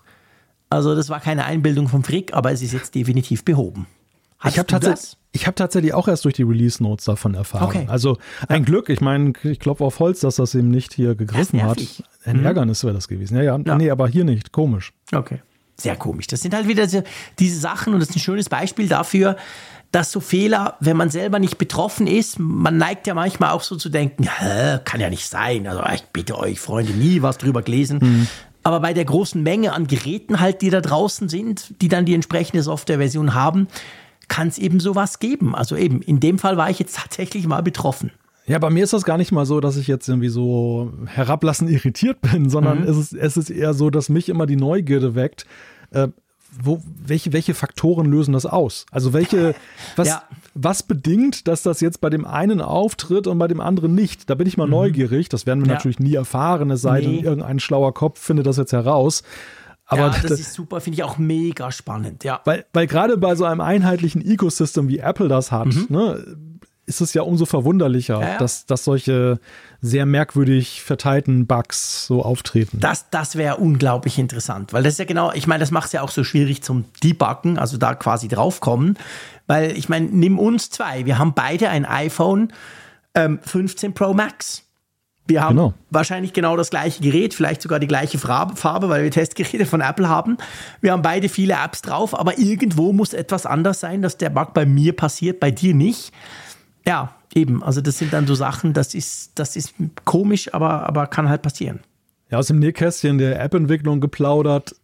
Ich habe festgestellt, dass manchmal sogar schon Konnektivitätssituationen genügen, ja. um bestimmte Phänomene auszulösen. Ja. Das ist manchmal sehr kurios, welche, welche Zusammenhänge da bestehen. Mhm. Und äh, wie du sagst, da, da, können sich Entwickler auch tot suchen manchmal, ja. bis, bis, bis sie dann dieses Quäntchen gefunden haben, was da diesen Zusammenhang auslöst. Ja, und machen wir uns nichts vor, es gibt immer auch Fehler. Ich meine, ein Fehler, dass er dann so von Apple behoben wird, heißt, er hat eine gewisse Schwelle überschritten. Ich weiß nicht, wo die liegt, ob man die auch beziffern kann in, Bezug auf Geräte oder was auch immer, aber da muss es schon, dann ist es eben nicht nur der Frick. Aber es gibt, bin ich überzeugt, es gibt garantiert Fehler, die passieren so selten und bei so wenigen, dass die quasi nie bei Apple ankommen. Ja. Und die, die es aber haben, ärgern sich unter Umständen drüber. Aber halt, ja, eben, weil die Systeme sind halt dann doch recht komplex und vor allem die, die, die Einsatzzwecke, je nach SIM-Card, je nach Apps, die du drauf hast, keine Ahnung, wie du es lädst, was du machst, wie lange du es nicht mehr, gibt ja tausend Variablen, die sich unterscheiden. In dem Fall war es jetzt zum Glück groß genug und bei mir passiert es tatsächlich seither nicht mehr. Hm, sehr gut. Gut, dann nächste Good News sozusagen ähm, kommt äh, von Apple in Bezug auf ja, auf seine Streitigkeiten. Apple hat ja doch den durchaus das ein oder andere Beef mit anderen Firmen. Etwas. Das wäre eine, wär eine Riesenliste, wenn wir jetzt hier anfangen würden aufzuzählen. Aber zumindest bei einer Sache gibt es jetzt ein Friedenspfeifchen, nämlich zwischen Apple und Rivos. Was hatten denn die zusammen für ein Problem? Ja, Rivos ist ein ganz interessanter Fall, weil wir eigentlich gar nicht wissen, was die treiben. Und trotzdem ist, Geil, ist, okay. ist es ein riesiges Ärgernis für Apple gewesen. Also Rivos ist ein Start-up in Kalifornien, das augenscheinlich massiv Mitarbeiter abgeworben hat aus der Chipentwicklung von Apple. Also die Ah, das sind die, stimmt. Ja. Jetzt macht's Klick die, bei die mir, A, genau. Also die haben Entwickler abgeworben, die die A- und M-Chips damit entwickelt haben von Apple. Ja. Augenscheinlich ja mit der Absicht, dann auch in der Richtung was zu machen. Und Rivos ist ein sogenanntes Stealth-Startup. Das ist ein Begriff, den ich auch erstmal für mich dann entschlüsseln musste. Okay. Ähm, ahnst du, was das ist? Also, ich meine, man würde jetzt auf die Idee kommen, die machen irgendwas ganz Geheimes und müssen irgendwie nicht sagen, was sie genau machen oder so. Ja, so in etwa. Also es ist schon die richtige Richtung. Das sind halt Startups, die sich gründen, jetzt nicht mit dem unmittelbaren Ziel, ein Produkt rauszuwerfen, so wie wir das ja eigentlich so als mhm. Startup mhm. kennen, sondern ja. die erstmal so vor sich hin prökeln und äh, womöglich sogar eher im Verborgenen für andere was machen oder so. Also gar nicht mal unbedingt jetzt mhm. mit dem Ziel, jetzt selber ein Produkt rauszubringen. Ja, und genauso ein Startup ist halt Rivos und augenscheinlich haben sie an Hardware gebastelt und Apple war das natürlich ein unglaublicher Dorn im Auge, weil sie eben gefürchtet haben, dass ihre Betriebsgeheimnisse da ausgeplaudert und weiterverwendet wurden. Und dann hat man sich dann halt ja. da äh, vor den Kadi getroffen, vor dem Kadi getroffen mit dem Ziel, eben Rivos zu stoppen. Und da gab es jetzt die Mitteilung. Und das ist insofern ganz interessant, dass, dass die beiden sich geeinigt haben. Also, dass das jetzt, da hat kein Richter jetzt einen Urteilsspruch gefällt, sondern mhm. Apple hat augenscheinlich mit Rivos da ein Gespräch geführt mit dem Ergebnis, dass jetzt Rivos halt einge, ja, eingelenkt hat, dass jetzt Apple, die dürfen eine forensische Untersuchung von dem Rivos-System machen. Und dann können sie gucken, ob da Geschäftsgeheimnisse sind und die werden dann halt entsorgt okay. und dann hat man sich wieder lieb. Ja. Ich stelle mir so ein Stealth-Startup, ich gebe zu, ich hatte den Namen vorher noch nie gehört. Ich stelle mir das auch spannend vor bei der Investorensuche. Hey, wir sagen euch nicht, was wir machen, aber wir wollen eure Kohle. Ja, ja das stimmt. Das stimmt. Ja, ich, ich, aber es wird toll. genau. Ja, also ich meine, manche Startups arbeiten ja recht ähnlich, wenn du so denkst an hier ja, mit dem AI-Pin, die, die, die Humane, die, die sind ja auch jahrelang eigentlich nur mit diesem Nimbus, wir sind ja irgendwie ehemalige ja. Apple-Leute ja, durch genau. die Gegend gelaufen und wenn wir, wenn wir das machen, wird schon was Tolles. Wir machen was ganz Verrücktes, ja, ja genau. Ja, und guck dir an. Ja, die waren auch war, so. war da nicht noch was, hast du überhaupt mal wieder was vom AI-Pin gehört bei der Gelegenheit? Nee, nee, ehrlich gesagt, der ging so ein bisschen unter. Ja, wer hätte das auch gedacht? Wie Unglaublich. Genau, krass. Ähm, ja, der wurde zwar verkauft, also der ging in den Verkauf. Ähm, ja, damit war es dann. Ich müsste tatsächlich nachsuchen, wann es genau war. Ja. ja. Völlig verschwunden aus der, aus der öffentlichen Wahrnehmung wieder. Mein Ende letzten Sie haben mal Leute ne? entlassen, doch, stimmt. Ja, ob, wobei da. Sie haben aber nicht gesagt, das hatten wir, ja, glaube ich, sogar im Podcast. Ja, oder? Das, Sie haben gesagt, ja, man stellt sich, jetzt sind wir bei einer anderen Phase und so. Sie haben nicht gesagt, weil es schlecht läuft. Ja, aber, sind fünf Leute entlassen. Also, das war, ja, aber sie sind ja auch nicht so viele. Ja, aber das, das ist ziemlich aufgebauscht worden, die ganze Geschichte. Also, das, ja. das war, da war eher die Schadenfreude groß bei einigen Medienschaffenden, glaube ich, dass sie gesagt haben, guck, jetzt sind sie auf die Nase gefallen. Ähm, mhm. Aber trotzdem, also ich meine, viel, viel schwerwiegender finde ich, dass die als vielversprechendes Start-up oder zumindest empfanden sie sich ja so, jetzt schon irgendwie nach ein paar Wochen, Monaten völlig in der Versenkung verschwunden sind und kein Mensch redet mehr über ihr Produkt. Das ist ja eigentlich so in die Zukunft gerichtet ja. nicht so eine gute Entwicklung. Ja, du, es ist schwierig, immer im quasi im Newsflow drin zu bleiben, ja. beziehungsweise im ja. News-Hype irgendwo oben mitzuschwimmen. Apple schafft das seit vielen, vielen Jahren locker. Aber ähm, das ist natürlich keine Selbstverständlichkeit. Das zeigt das auch wieder ganz gut. Ich meine, wir haben viel darüber gesprochen, man hat viel darüber gesehen. Es war ja grundsätzlich auch interessant. Aber ja, es kam dann halt danach eigentlich nicht mehr viel. Das heißt ja nicht, dass nicht in Zukunft, dass das weitergeht. Mhm. Ich will das überhaupt nicht damit, damit gesagt haben. Aber rein newsmäßig war es das dann. Und, und das Produkt war halt dann doch zu wenig völlig crazy, als dass man da immer wieder drauf zurückkommen müsste. Ja, und es zeigt sich aber auch an dem Produkt, finde ich sehr schön. Und das ist so ein Trend dieser Tage, wenn irgendwelche Buzzwords aufgedruckt werden. AI, ja. ähm, was weiß ich, Metaverse und, und so weiter, mhm. dass immer so davon ausgegangen wird, ja, das ist der, das bedient ja diesen Trend. Und ich habe zurzeit ja. manchmal auch ein bisschen das Gefühl, diese Trends, die gehen gar nicht von den Nutzern aus oder in Erwartung, sondern ja, die stimmt. werden von irgendwelchen Firmen gesetzt und dann wird da einfach so getan, als wäre das jetzt das nächste große Ding, obwohl, obwohl ja. es ja noch gar kein Nutzer für so befunden hat. Und, und, und ich, ich sehe das hier in dem Punkt auch so. Also AI, natürlich KI ist ein großes Thema, gar keine Frage, aber jetzt diese spezielle, diese spezielle Nutzart jetzt in so einem Pin, der kein Display mhm. hat und so weiter, ähm, da war Humane jetzt einfach mal sehr von überzeugt, dass das die Zukunft ist. Ja. Und gleich wir auch waren ja sehr skeptisch und haben gesagt, na ja, es gibt mhm. ein paar nette Ideen da dran, aber ja. im Großen und Ganzen kann ich mir nicht vorstellen, so ein Ding zu tragen. Und, Augen, genau. und ich genau. glaube, diese ja. Vorahnung war nicht so verkehrt, wenn ich jetzt die Realität nee. sehe. Nee, ich glaube auch nicht. Also ich, ich habe da, ich bin nach wie vor der Meinung, unsere Aussagen damals und auch unsere Voraussagen, die wir natürlich da, damit auch getroffen haben, waren so falsch nicht, weil an der Ausgangslage im Prinzip hat sich ja noch nichts geändert. Aber wenn wir gerade über Friedenspfeifchen sprechen, der kleine Exkurs mhm. sei noch eben äh, mit drin. Wir haben ja tatsächlich von mhm. Sachen Apple Watch immer noch nichts gehört, dass da Apple sich einigt. Stimmt, spannend. Jetzt tun sie sich mit so einem komischen Stealth-Startup quasi einigen, aber viel, ja, ich sage mal, auch für die Kunden viel relevanter wäre ja, dass sie sich mit der Apple Watch bei diesen Patentstreitigkeiten einigen, weil in den USA ist ja Stand jetzt so, man kann sie kaufen, aber sie hat diese Blutsauerstofffunktion nicht mehr, gell? Die wurde deaktiviert. Genau, es gibt so die US Edition jetzt der Apple Watch, der aktuellen.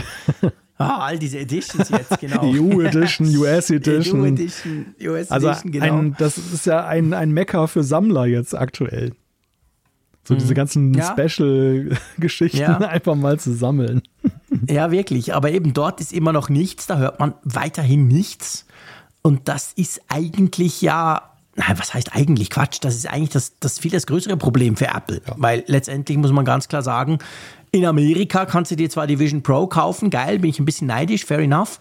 Aber hey, wenn du dir eine Apple Watch kaufst, eine aktuelle, hat die einfach weniger Feature. Da fehlt ein, wie ich finde, doch sehr wichtiges Feature. Gerade beim Sleep Tracking und so ist das mhm. wichtig. Ja, das fehlt einfach. Also die sollen sich mal einigen oder die sollen halt diese Klitsche kaufen, keine Ahnung. Ja, ich bin wirklich gespannt, wie wir aus diesem Thema rausgehen. Also ich erwarte, ja, so vom Gefühl her, jetzt durch nichts unterlegt, aber vom Gefühl her erwarte ich eigentlich, dass Apple mit der nächsten Apple Watch Generation irgendwelche Zeichen setzt in die eine oder andere Richtung. Ja. Entweder, ja. entweder, dass sie sich da ganz aus dieser jetzt verwendeten Technik rausziehen, einen neuen Ansatz haben, der dann nicht mehr durch die Patente von Massimo da betroffen ja. ist, oder aber, dass sie tatsächlich dann kurz vorher mit denen Agreement treffen und die, die Kuh vom Eis ziehen. Ja, ich, also ich weiß nicht, ich, ich glaube eher Ersteres. Haben ja, habe ich damals schon gesagt. Mhm. Also, weil, weil ich meine, das ist für Apple was wirklich Doofes. Sie, sie, verkaufen ein, sie verkaufen ein Gerät, das schlechter ist, als es sein müsste. Und das ist ja nicht der Anspruch, den Apple hat an seine eigene Gerätschaft. Und ich meine, wenn sie nicht eine Lösung, weißt du, am Horizont hätten, wir haben ja auch schon davon gesprochen, vielleicht komplett neue Apple Watch dieses mhm. Jahr, dann, sorry, dann würden sie die einfach mit Geld zuschmeißen dann würde man das Problem lösen. Punkt. Man würde das regeln. Aber das machen sie nicht. Ja, und das, ja. na, ich weiß nicht, ob das nur an den, der Güte der Patente liegt. Das, das sind ja manchmal auch Wirtschaftskrimis. Also wir wissen ja aus anderen Kontexten mit Apple, dass sie dann ja auch pokern und einfach mal schauen, ob es nicht auch so geht. Ich erinnere nur an die Modem-Chips. Also dieser Versuch mit Intel damals Qualcomm ein, ja. ein Schnippchen zu schlagen, war ja rückblickend auch ein Desaster. Aber sie haben ja auf diese Weise versucht, erstmal aus der Nummer rauszukommen und naja, sind sie zu Kreuze mhm. gekrochen.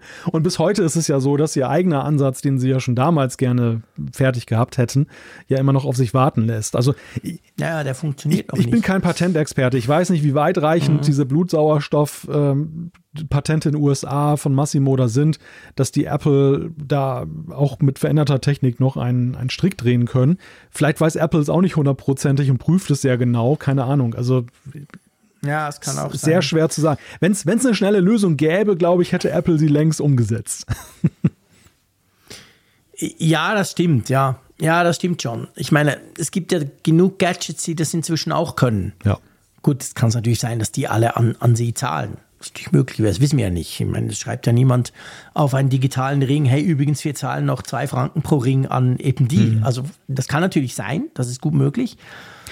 Oder die haben eine Lösung, die Apple nicht hat. Ja, also könnte theoretisch auch sein. Also weißt du, wenn, wenn, wenn Apple tatsächlich die Technik hätte, jetzt das, das Lizenzproblem zu lösen, dann könnten sie ja auch einfach dahergehen und sagen, wisst ihr was, für die kurze Zeit zahlen wir denen jetzt noch ein bisschen Kohle, damit wir unsere jetzige Apple Watch so weiterverkaufen können, wie sie ist. Ja.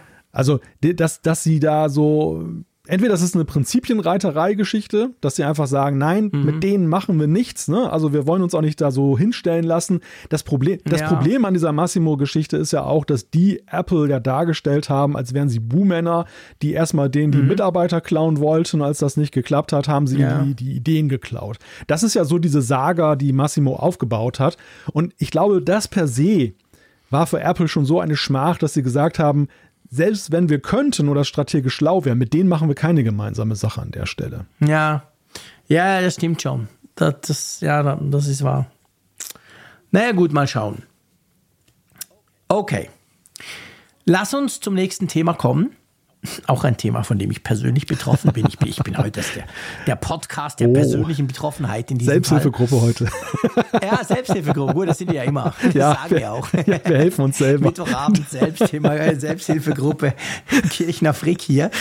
Ähm, ja, und zwar geht es um die Kamera-Reactions das sind ja, ja, erklär mal, was Kamera-Reactions sind, bevor wir dann erklären, was jetzt an neu kommt. Also ich möchte behaupten, dass das den einen oder anderen kalt erwischt hat, das äh, herauszufinden, was das ist. Zumindest im, Ko im Kollegenkreis habe ich das auch bei mancher Videokonferenz festgestellt, dass äh, ein Kollege oder eine Kollegin nichts ahnt den Finger hob, um mal einen Daumen nach oben zu zeigen und mhm. plötzlich tauchte da so ominös im Videofenster eine Gedankenblase auf, wo dann auch so ein Like-Symbol drin ist. Oder noch schlimmer, ein Feuerwerk oder eine Lasershow geht los. Mhm. Mhm. Das hat uns ja ereilt, ich weiß gar nicht, jetzt mit dem großen, mit der großen neuen Version ähm, im Herbst. Ne? Da, da ja, genau. kam jetzt diese, genau. das plötzlich auf und ja. war dann per Standard eingeschaltet.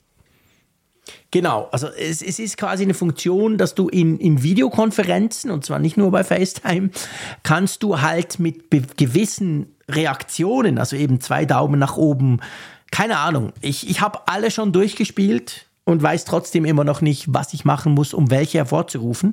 Aber ich bin ja auch ein zappliger Typ. Dann passieren eben so Dinge. Schön gemacht, im Hintergrund ein Feuerwerk und und und. Das Problem ist einfach, dass mir das ständig passiert obwohl ich das gar nicht will. Weil ich, du weißt, ich bin ein eher nervöser ja. Typ. Ich leite diverse Meetings jeden Tag, alle online, alle, alle quasi per Remote und ständig ballert bei mir hinten irgendwas groß. Du hast mir vor, ich glaube, es war, es war erst vor drei, vier Wochen, hast du mir erklärt, wie man das abschalten kann. Ich habe dir das mal erzählt, mhm. habe gesagt, du, diese verdammte Scheiße, wo ist denn das eigentlich? Das kam dazu und bei mir macht es die ganze Zeit irgendwelchen Quatsch. Und dann hast du mir erklärt, wo man das ja relativ simpel eigentlich abschalten kann. Aber Problem halt, seit iOS 17.0 und macOS 14 vor allem, dort fällt es mir auf, ehrlich gesagt, beim iPhone ist mir noch gar nie passiert. Ich, ich nutze eben halt immer den Mac. Ähm, war das halt drin und es war standardmäßig drin. Und jetzt hat Apple gemerkt, na, ist vielleicht nicht die cleverste Idee, die wir hatten. Und jetzt wird das einfach umgedreht. Es ist standardmäßig ausgeschaltet. Und willst du halt ein bisschen dich zum Affen machen, dann kannst du es jetzt dann ab der Beta, also jetzt eben iOS 17.4 Beta 3 und macOS 14.4, kannst du es dann selber wieder aktivieren. Ich frage mich ja echt, was sie sich dabei gedacht haben, das ja, standardmäßig einzuschalten. Also das ich, ich, also ich weiß nicht, es passiert doch jedem, oder? Ja. Ich, es muss ja nicht jedes Mal wie ich, es ist nicht jeder so ein Zappelfritze. Ja. Aber äh, sorry, zwei Daumen nach oben, das ist doch völlig normal. Einer erzählt ja. was, oh geil, und du machst zack, zwei Daumen nach oben und dann baller gleich so ein Mist los. Passiert mir wirklich ständig. Also ich bin, ich bin tatsächlich unglaublich vielen begegnet, die darauf gestoßen sind, unfreiwillig gestoßen ja. sind, die auch, die auch gar nicht so lustig sind, dass sie das so dann machen würden, ja, genau. die, die ja, dann stimmt. unfreiwillig lustig wurden. Ja. Du weißt ja, mir ist ja nichts peinlich. Nein. Also mir, mir das, hat, das bringt mich nicht grundsätzlich aus dem Konzept, aber ja, es ist halt ungewollt. Funktioniert übrigens nur mit, ähm, wenn ihr jetzt gerade beim Mac seid und euch fragt, hä, wie, wo, was, du brauchst einen Apple Silicon Mac dazu. Mhm. Ja, ja. Klar, haben inzwischen fast alle, aber wir kriegen ab und zu auch Zuschriften von ja, ja. Intel Max, die es natürlich immer noch gibt. Dort geht das Ganz nicht. Also da Hinweis. passiert gar nichts. Ja. Da kannst du lang mit den Fingern wedeln. Aber sonst ist es eben dabei.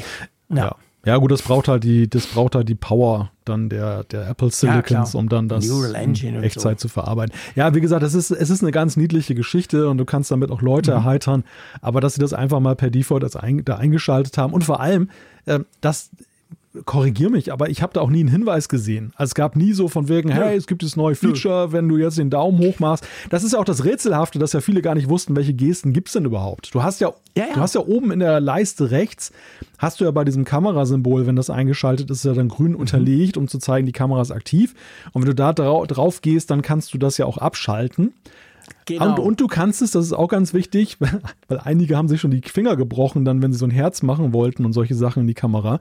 Du kannst sie auch da manuell auslösen. Da sind dann entsprechende Buttons. Und da kannst du sagen, ich möchte mal die und die Stimmt. Animation haben. Stimmt, statt dass du irgendwie mühsam rumfuchtelst, kannst du sie direkt quasi integrieren. Weil ein, ja. einige sind nicht ganz einfach, wohlgemerkt. Nee, nee, nee, einige sind wirklich schwierig. Ja. Übrigens, weißt du, wo wir das, uns ging es nämlich genau gleich. Wir machen jetzt hier wieder einen auf Oberlehrer im Podcast, aber uns ging es doch genau gleich im ersten Apfelfunk am Hörer nach den mhm, Updates. Genau. Dann hatten wir doch im Apfelfunk auf YouTube, im Livestream, plötzlich kam bei mir irgendwie ein Feuerwerk. Ja.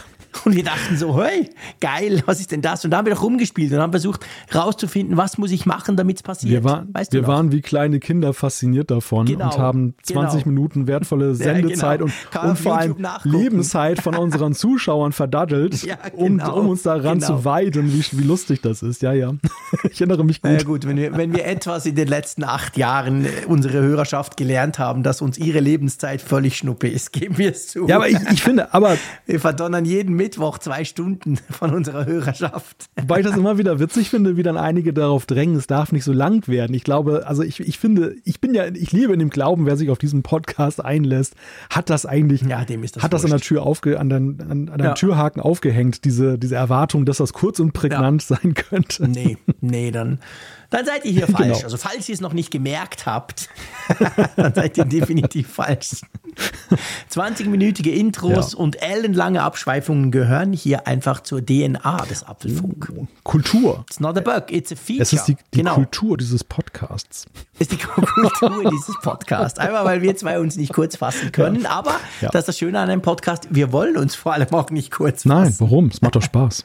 nee, genau. Also, Lass uns zum nächsten Thema springen und das ist einmal mehr natürlich die Vision Pro.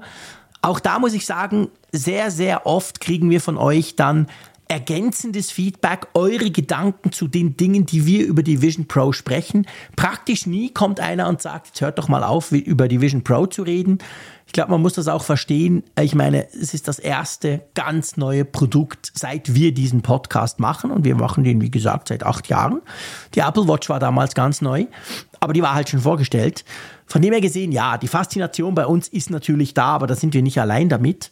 Und ja, es gibt auch diese Woche wieder so einige Dinge. Fangen wir mal an ja. mit dem Zoll. Ja, ja, wobei, lass mich nur kurz ergänzen. Es ist ja durchaus hm. schon so, dass es ein Thema ein bisschen polarisiert. Aber äh, ich, ich glaube, das ist auch so ein bisschen der Reflex teilweise, dass es einfach jetzt noch USA-only ist. Erstens.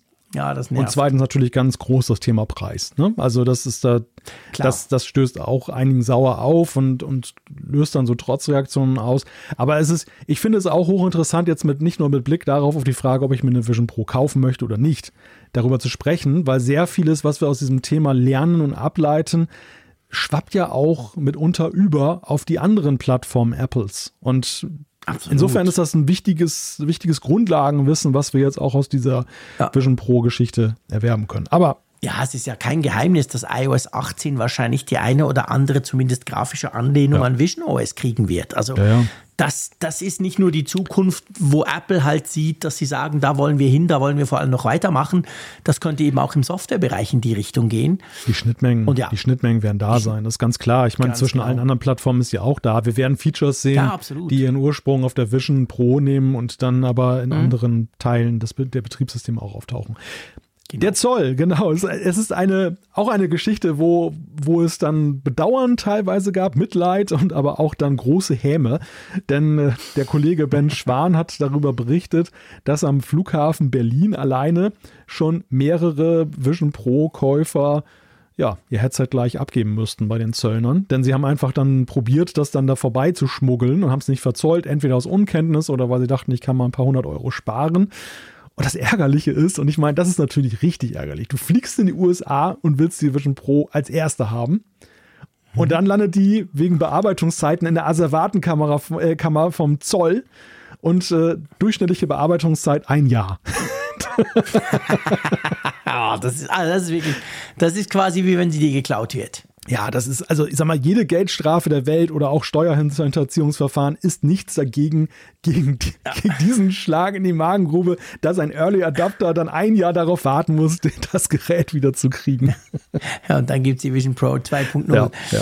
Ähm, ja, nee, das ist natürlich brutal, definitiv. Also das zeigt halt so ein bisschen die Langsamkeit in Berlin oder vielleicht generell, ich weiß es nicht. Ich will mich, will mich da nicht anmaßen, das zu beurteilen. Ähm, bei uns ist aber übrigens das genau das Gleiche. Also nicht die Wartezeit, da habe ich nichts davon gelesen. Ich glaube, bei uns geht es relativ fix. Aber es wurden auch schon diverse Leute offenbar in Zürich am Flughafen rausgenommen, die halt auch das Gefühl hatten, ja, hey, jetzt habe ich dreieinhalbtausend Dollar gezahlt, ist doch gut. Und halt vergessen, dass man noch Einfuhrsteuer, vor allem Mehrwertsteuer zahlen muss. Bei euch ein bisschen höher als bei uns. Ähm, ja, und da kommen halt, was sind es bei euch? Ich habe gelesen, irgendwie 700 Euro kommen noch mal so schnell on top, ja. oder? Ja, du hast halt die Einfuhrumsatzsteuer in Höhe von 19 Prozent. Ja. Glücklicherweise Zoll musst du nicht zahlen, weil die Computer und äh, Computerteile fallen da beim US, bei dem USA-Import nicht äh, da unter irgendwelche Zollregelungen, Zolltarife. Ja, aber klar, ich meine, du kannst eine Menge Geld sparen, wenn du es probierst, ne? Und das ist womöglich dann auch der Grund, warum der eine oder andere dann einfach in die grüne ja, Zone klar. abgetaucht ist. Also, das mit der was erwarten kann man, finde ich brutal. Stell dir mal vor, du gibst, ich meine, du gibst locker 5000 Euro aus, weil wie gesagt, du musst ja noch rüberfliegen. Mhm. Und dann wahrscheinlich noch übernachten und so weiter. Und dann wegen, klar, ich meine, kannst sagen, ja, boah, 5000 Euro und dann noch 700 ist brutal. Aber trotzdem, am Ende musst du sagen, du hast unendlich viel Geld ausgegeben, willst auch viel Geld, aber deutlich weniger Geld sparen und dann kriegst du sie nicht und dann liegt sie einfach rum, weil halt einfach brr, brr, der, der, Vollständigkeit halber sei noch erwähnt, dass in vielen Bundesstaaten der USA die Sales Tax noch oben drauf kommt. Also, dass du, du hast nicht nur Flug, Hotel, 3500 US-Dollar, du hast noch die Sales Tax und du müsstest dann halt die Einfuhrumsatzsteuer bezahlen. Also schon ziemlich teures Vergnügen, ja. da diese Vision Pro ja. zu importieren. Und das kann ich dir auch sagen, ich habe ja nur mit Kollegen zu tun, die haben zwei importiert in Deutschland. Meine Güte, allein deshalb, ich würde es nicht tun, nie und nimmer. Nein, also meine Güte, wegen, einfach wegen dem Komplexen, oh. also eben hinfliegen und alles, oder? Also ein, ein, ein Kollege, ich nenne ihn nicht namentlich, hat gesagt, allein die Zollformulare sind in Alien Language verfasst. Nein, auch scheiße. Ja, ja, okay. Also da, da, bist du plötzlich mit solchen Begrifflichkeiten dann da unterwegs, der wie der sogenannten IORI-Identifikationsnummer und, und all solchen Sachen und ähm, ja, es ist, es ist kompliziert. Also du kannst so viel, nach meinem Eindruck, du kannst so viel, so viel kompliziert machen, äh, so viel falsch machen bei der, ja. bei der ganzen Sache. Und ja. äh, ungeachtet, sag ich mal jetzt, der Dreistigkeit, wenn einer einfach versucht, jetzt den Zoll zu umgehen, das ist natürlich saublöd, mhm. aber diejenigen, die es auch versuchen korrekt zu machen, mussten höllisch aufpassen, da nicht irgendwelche Fehler ja. zu machen, die zur Folge haben können eben auch, dass es wieder in der Asservatenkammer landet. Gut, das ist noch schlimmer. Wenn du die ganze Mühe machst, irgendwo ja, irgendein Formular 32 nicht richtig ausfüllst, dann landest doch in der Asservatenkammer. Ja, gut, lange Rede, kurzer Sinn. Sorry, es macht einfach keinen Sinn, rüber zu fliegen, sich das Teil zu holen. Punkt. Wir müssen halt warten. Ja, ja also, das ja. Ändert nichts dran, aber es ist so. Ja.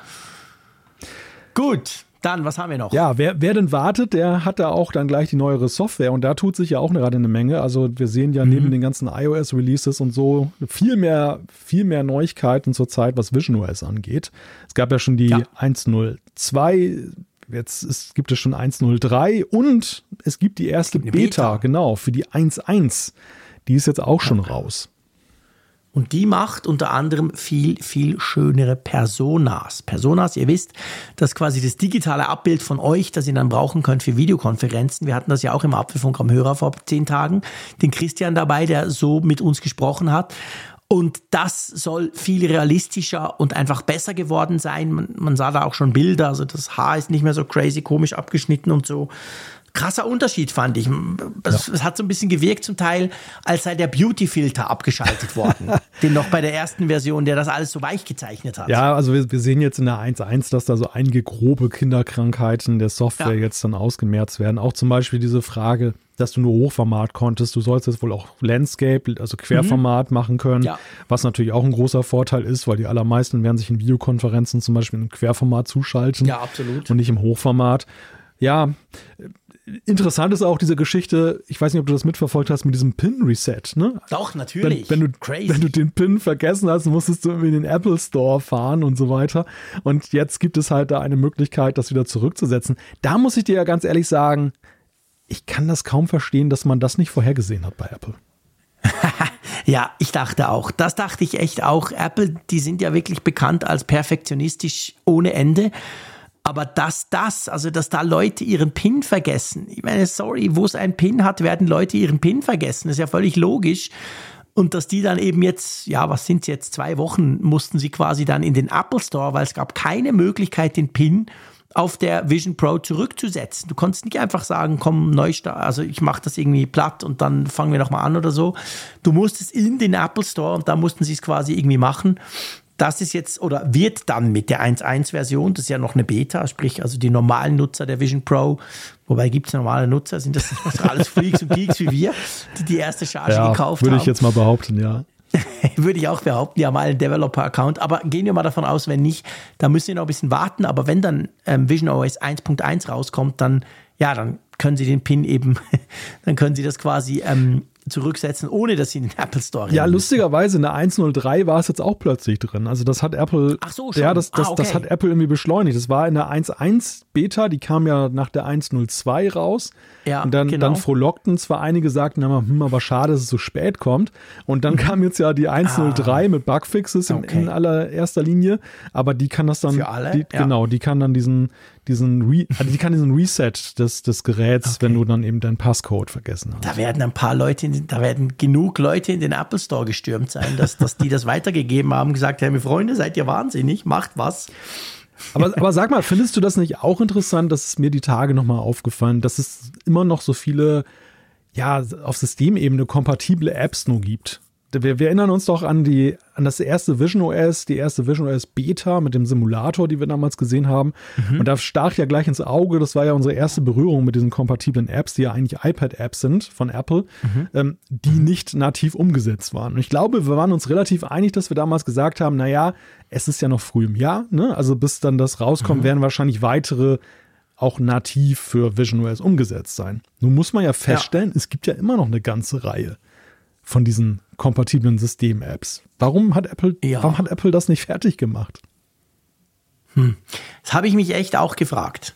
Also das ist wirklich, das ist so eine Geschichte, wo ich echt so dachte, hm, also ich meine, du kannst die Entwickler nicht zwingen. Da ist sicher auch bei vielen, das haben wir auch gesehen, so eine gewisse Zurückhaltung auch, so nach dem Motto, ja, okay, Hype, aber pff, wird das wirklich was? Lohnt sich da quasi Ressourcen drauf zu schmeißen? Das, das kann, man, kann man alles völlig nachvollziehen. Und dass dann halt viele im Moment externe sagen, ja komm, ich habe eine iPad-App, lass mir die mal laufen, ist auch okay. Aber das Apple selber, auch die haben doch so einen Ordner, oder wenn ich es richtig gesehen habe, mhm. wo quasi die kompatiblen Apps drin ja, sind. Und ja. das sind ja das sind ja ganz viele. Also, also ich, ich habe es jetzt nicht mehr präsent, aber die Notizen-App, also ganz viele Apps, wo du so denkst, ja, aber hey, die brauche ich oft und gerne. Die sind nur, klar, sie laufen auf der Vision Pro, aber sie sind nur in diesem iPad-Modus halt und nicht richtig schön. Das verstehe ich nicht. Also müsstest doch eigentlich als, als Hersteller gucken, dass alle deine Apps geil aussehen. Ja, also ich, ich bin wirklich erstaunt. Ich hatte, ich hatte jetzt Freitag, äh, hatte ich die, die Vision Pro mhm. mal wieder ein halbes Stündchen auf dem Kopf. Ja. Und das war für mich insofern spannend, weil ich mich halt gefragt habe, was hat sich seit Juni verändert? Und mhm. ich fand es sehr erstaunlich. Wie gesagt, es ist, es ist eine Momentaufnahme, es ist alles andere ja, als ein klar. umfassender Test, aber es war es ja damals auch nicht aber wie wenig sich eigentlich geändert hat. Also wie, wie mhm. sehr diese Experience damals im Juni schon dran war an das, was jetzt ist, oder, oder ja. wenn man die andere Lesart wählt, wie wenig Apple noch daran gemacht hat danach. Ja, man kann es auf zwei Daten sehen, genau. Ja, ich, ich weiß nicht, ich. Pff. Aber gell, ich meine, wir könnten natürlich das Feld aufrollen. Es gibt keinen Taschenrechner auf dem iPad. Ja. ja. Der Klassiker. Ja, ja, also, richtig. Ähm, es gibt ja auch auf dem iPad so die ein oder andere, wo du denkst, hä, Freunde, seid ihr bescheuert, klickt irgendwas und dann ist gut. Aber das machen sie irgendwie nicht. Und da auch, ich weiß es, es nicht. Könnte, es könnte natürlich auch sein, mittlerweile habe ich darüber nachgedacht und, und bin so zu dem Ergebnis gekommen, vielleicht lohnte es sich aus Apples Sicht auch gar nicht mehr in die 1.0 viel Aufwand reinzustecken, weil sie einfach sagen, dass das Gerät, das normalerweise kommt ja das Gerät immer gleichzeitig mit der Software raus. Also der Logik folgend ja. wäre das ja damals Juni, Juli gewesen. Dann hätte mhm. das ja wirklich ein, über ein Jahr, wäre das gelaufen, bis Vision OS 2 auf der WWDC wahrscheinlich vorgestellt ja. wird. Jetzt haben wir aber genau. einen Produktstart im Februar. Viele erreicht das Gerät bis dahin ja noch gar nicht. Und wir werden ziemlich sicher ja auf der WWDC dann ja eben Vision OS 2 sehen. Klar. Wahrscheinlich haben die ihren ganzen Aufwand jetzt schon in die 2.0 gesteckt und sagen, das lohnt sich ja gar nicht für ein paar Monate ja, jetzt die, guter, die 1 noch Punkt. zu pimpen oder so. Das könnte sein, ja. Hätten sie das im August rausgebracht, wäre es vielleicht was anderes. Ja. ja. Also es ist meine These, weil ich finde es wirklich verwunderlich, ja. dass, dass, dass sie so ja, dass, dass sie diesen Zustand, ich meine, das ist ja kein schlechter Zustand, es läuft ja erstaunlich gut, aber ja, ja, dass sie trotzdem eben nicht nochmal das Signal gesendet haben, hey, das, was wir im Juni gezeigt haben, war halt der damalige Stand der Dinge und seht mal her, jetzt ist es noch viel prachtvoller geworden. Mhm. So ist es ja nicht. Ja, nee, offensichtlich nicht. Und ich meine, auch diese, diese Sachen, von denen wir jetzt gesprochen haben, klar, ich meine, die Personas, das haben Sie selber ja auch gesagt, die ist Beta, also das wird ja auch angezeigt quasi als Beta-Funktion. Dass sich die jetzt relativ schnell auch weiterentwickelt, ist, ist ja irgendwo durch auch logisch. Ist auch okay, ist auch wichtig, dass sie da quasi Ressourcen draufschmeißen. Aber ja, das andere mit dem, mit dem Code, wir haben darüber gesprochen, das tönt ja, der Pin-Reset, das tönt ja mehr so als nach einer Notfallnummer. so quasi, ja. hey, okay, jetzt hör mal auf mit deiner, mit deiner Notizen-App, jetzt, wir müssen da schnell mal mit dem PIN-Code was basteln. Also ja, das sind so klassische Bugfix-Geschichten vielleicht, es könnte natürlich gut sein, dass wir, dass wir mit Vision OS 2.0 dann plötzlich alle Apps sehen im, im Raum, so wie Apple sich das vorstellt. Und sie jetzt halt sagen, ja komm, US only, by the way, und so. Also ich meine, die wissen ja ihren Release-Plan, die wissen ja, wann es wirklich in die Breite geht. Und das wird ja so schnell offensichtlich im Moment nicht der Fall sein. Und dann, ja, vielleicht wollen sie es dann dort zusammen machen. Das kann sein. Mal schauen. Ja, generell. Also ich meine, wir alle wissen, das sagt jeder Tester, es ist ein typisches First-Generation-Device. Das haben ja diverse erwähnt. Das erstaunt natürlich logischerweise auch nicht. Was sollte es schon anders sein? Es ist die erste ihrer Art. Und dadurch ist es logischerweise die schlechteste Virtual Reality-Brille, die Apple jemals rausgebracht hat. Klar. Es wird weitere geben, das ist auch ziemlich sicher. Und Gurman hat ja jetzt gerade so ein bisschen, ja, im in der Kantine geschnüffelt von Apple quasi und sagt so, ja. die, die, diese ganzen Entwickler da rund ums Thema eben Virtual Brille, die sagen so quasi, ähm, ja, Generation 4 wird dann so richtig geil. Ja, ist ganz interessant, weil er ja behauptet, dass er tatsächlich ein paar Birdies da hat, auch in diesem Vision Pro mhm. Und mhm. dass die tatsächlich selber davon ausgehen, dass jetzt auch Version 2 oder sogar die 3 jetzt nicht der große Wumms werden, sondern dass es tatsächlich mit der 4 erst wirklich interessant wird. Das passt aber natürlich andererseits aber auch dazu, wie Apple-Produkte sich auch ja, die letzten beiden großen Sachen entwickelt haben. Ne? Also ganz besonders die Apple Watch, wenn ich daran denke. Eben. Die Series 4, denk nur mal, das größere Display damals. Ja. Das, was, Game Changer. Das, was waren wir geflasht, ne? Also es war ja wirklich, ja. Das, das hat ja wirklich diese erste Machart der Apple Watch völlig im Schatten gelassen und hinter sich gelassen. Und ja, ja und beim iPad war es ja im Prinzip auch so, ne? Erinnere ja. dich war das nicht das iPad Air dann ja, eigentlich? Ja, ja, ja. Das war eigentlich das iPad, ja, von genau. dem man gesagt hat, das ist eigentlich das iPad, genau. was wir haben wollten. Genau, flach, klein, schnell, super. Und weißt du, da, da denke ich immer, ich meine, German, der muss sich ja auch verkaufen. Und als Leaker und als quasi ähm, ja, Bekanntgeber von Apple-Gerüchten musst du natürlich den Anschein erwecken, du hattest krass tolle Quellen. Aber ich dachte wirklich auch, ey, aber Freunde, eben, wie du es jetzt gemacht hast, guck dir die Apple Watch an, guck dir das iPad an, guck dir das iPhone an. Welches iPhone war denn das krasse, das dann so richtig durchgestartet ist? Hm, war das du vielleicht das iPhone 4? Ah, also das ist jetzt nicht unbedingt etwas, was man sich nicht herleiten könnte, oder? Ja. Auch ohne Quellen. Ich meine, Görman, bei allem, bei allem Lob, was man ihm ja zollen muss äh, für bestimmte Dinge, die er ja vor, wirklich vorab dann auch veröffentlicht hat und wo er ja augenscheinlich Quellen auch hatte, jetzt ja. rein journalistisch gesehen. Aber er verteilt auch jetzt gerade auf Strecke gerne Allgemeinplätze. Also seit er da diesen, diesen wöchentlichen ja. Newsletter hat, erstmal ja. erstmal sehr sehr selbstreferenziell, ähm, also wie ich ja schon mal geschrieben habe, dass das das liest man häufig ja, genau. und zum anderen eben auch solche Captain Obvious Geschichten, die eigentlich sich jeder herbeireden kann und die musst du eigentlich nicht irgendwie einem Apple Insider zuschreiben. Also im Grunde genommen ja. genauso wie wir hier auch arbeiten, nur mit dem Anspruch, dass das ja viel hochstehender genau. ist bei ihm. genau, er, er, redet halt immer von Quellen. Genau, wir analysieren wir, einfach. Wir quatschen zweit. einfach rum. genau. Womit wir uns mal so schnell mit Mark Gurman verglichen hätten. Oh ja, sehr schön. ja, ganz toll. ja, gut. Ähm, dann, ähm, Forscher sagen, die Vision Pro könnte das Gehirn verändern. Ja.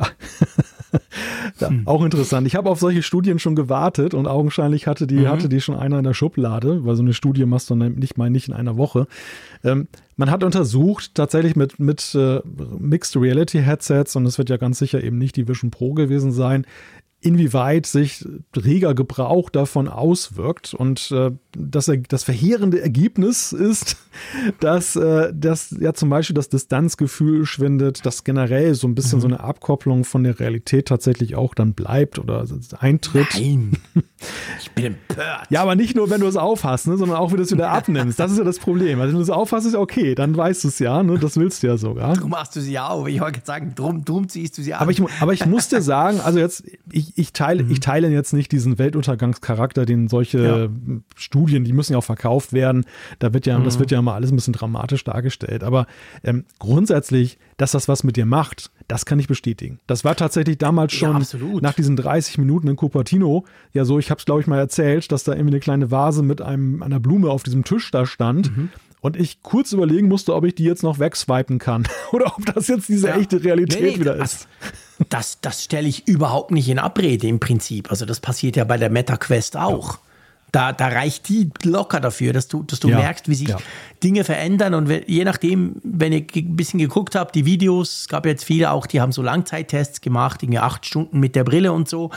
Und da fand ich daneben, dass es eigentlich interessant ist, dass man das tatsächlich machen kann. Ob es jetzt sinnvoll ist, ist eine andere Frage. Fand ich eben immer auch spannend, dass sie dann wirklich, du hast gemerkt, die haben, das hat sich verändert. Sobald sie sie ausgezogen haben, viele haben gesagt, oh krass, äh, wie scharf doch eigentlich das Leben sein kann. Also danach, weil sie sich so schnell dran gewöhnt hatten, durch dieses Path-Through, was zwar gut ist, aber letztendlich halt nicht so gut, wie wenn du keine Brille anhast. Also ich glaube sofort, dass da was passiert mit einem.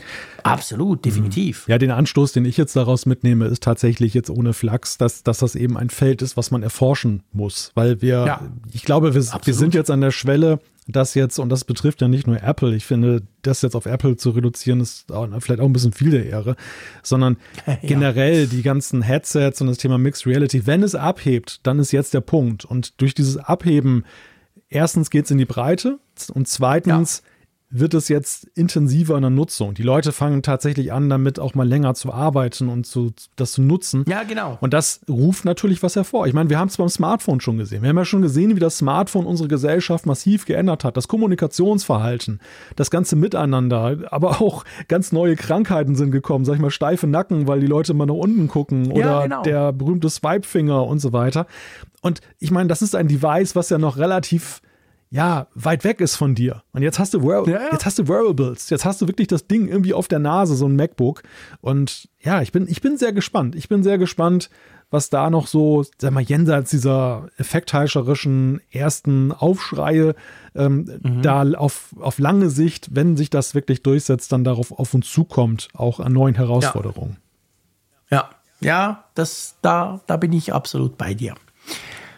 Ähm, Mark Zuckerberg seines Zeichens Chef von Meta, früher Facebook, die ja auch die Brille MetaQuest 3 oder MetaQuest Pro ja rausbringen. Also jemand, der sich durchaus mit dem Thema auch beschäftigt, hat ja auch jetzt was zur Apple Vision Pro gesagt. Er hat sie getestet. Sehr erstaunlich. Er hat ein, Test, er hat, ein Testvideo genau. gemacht. Also er ist jetzt auch so der Raphael Zeyer von Mount, genau. nee, nicht Mountain genau. View, hier, wie heißt es noch?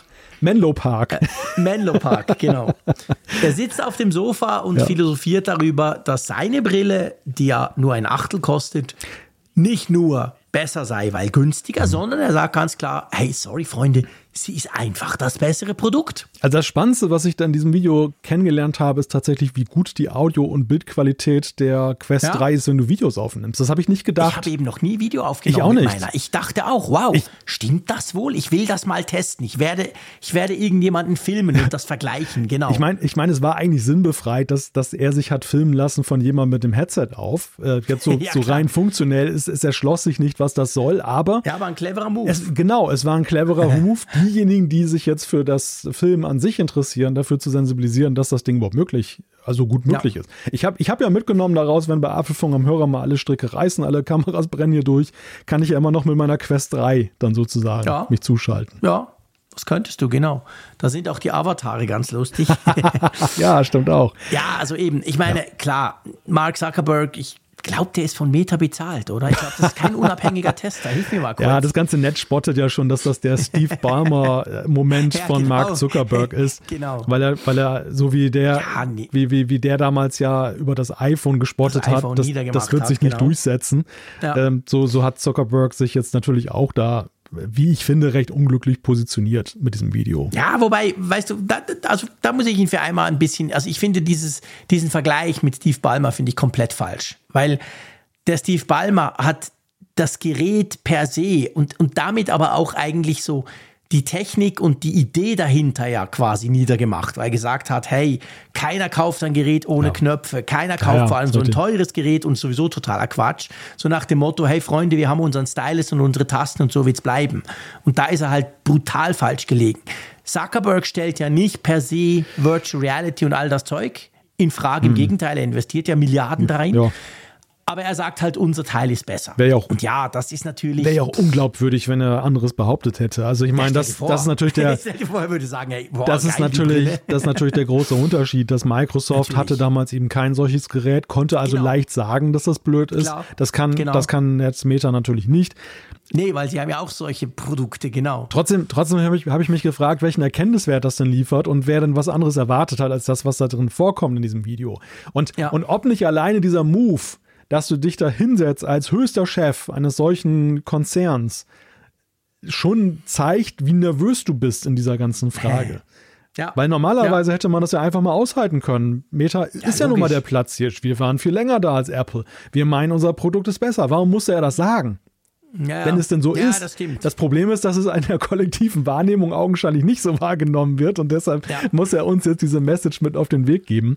Und ich finde Ja, er macht da eine Flanke auf, die nicht zwingend nötig ist. Ich wollte gerade sagen, also das, was er sagt, ist ja nicht mal falsch. Er hat ja recht, dass ja, mhm. dass ja beim Thema Mixed Reality, zumindest wer die ersten Erfahrungen damit machen möchte, fährt ja mit der Quest 3 im Moment ziemlich günstig und bekommt ziemlich viel. Ja, absolut. Die, die, Lang die Langzeitfrage, des Use Cases und ob bestimmte Use Cases zum Beispiel mit einem Apple-Produkt besser abgedeckt sind, ist ja eine, die wir gerade anfangen zu ergründen an der ersten Generation der Vision Pro. Und das Ergebnis kann ja sein, dass wir sagen irgendwann, okay, Quest 3 ist zwar ein nettes Gerät, aber Apple hat den Use Case XY, der dazu führt, dass die Vision Pro das, ja. das Mittel der Wahl ist. So wie es beim iPhone ja auch ist. Genau. Ja, ganz genau. Ja. Das ist ja eben ein bisschen unglücklich. Ich meine, bisher muss man ja auch sagen, hat Meta eigentlich clever reagiert.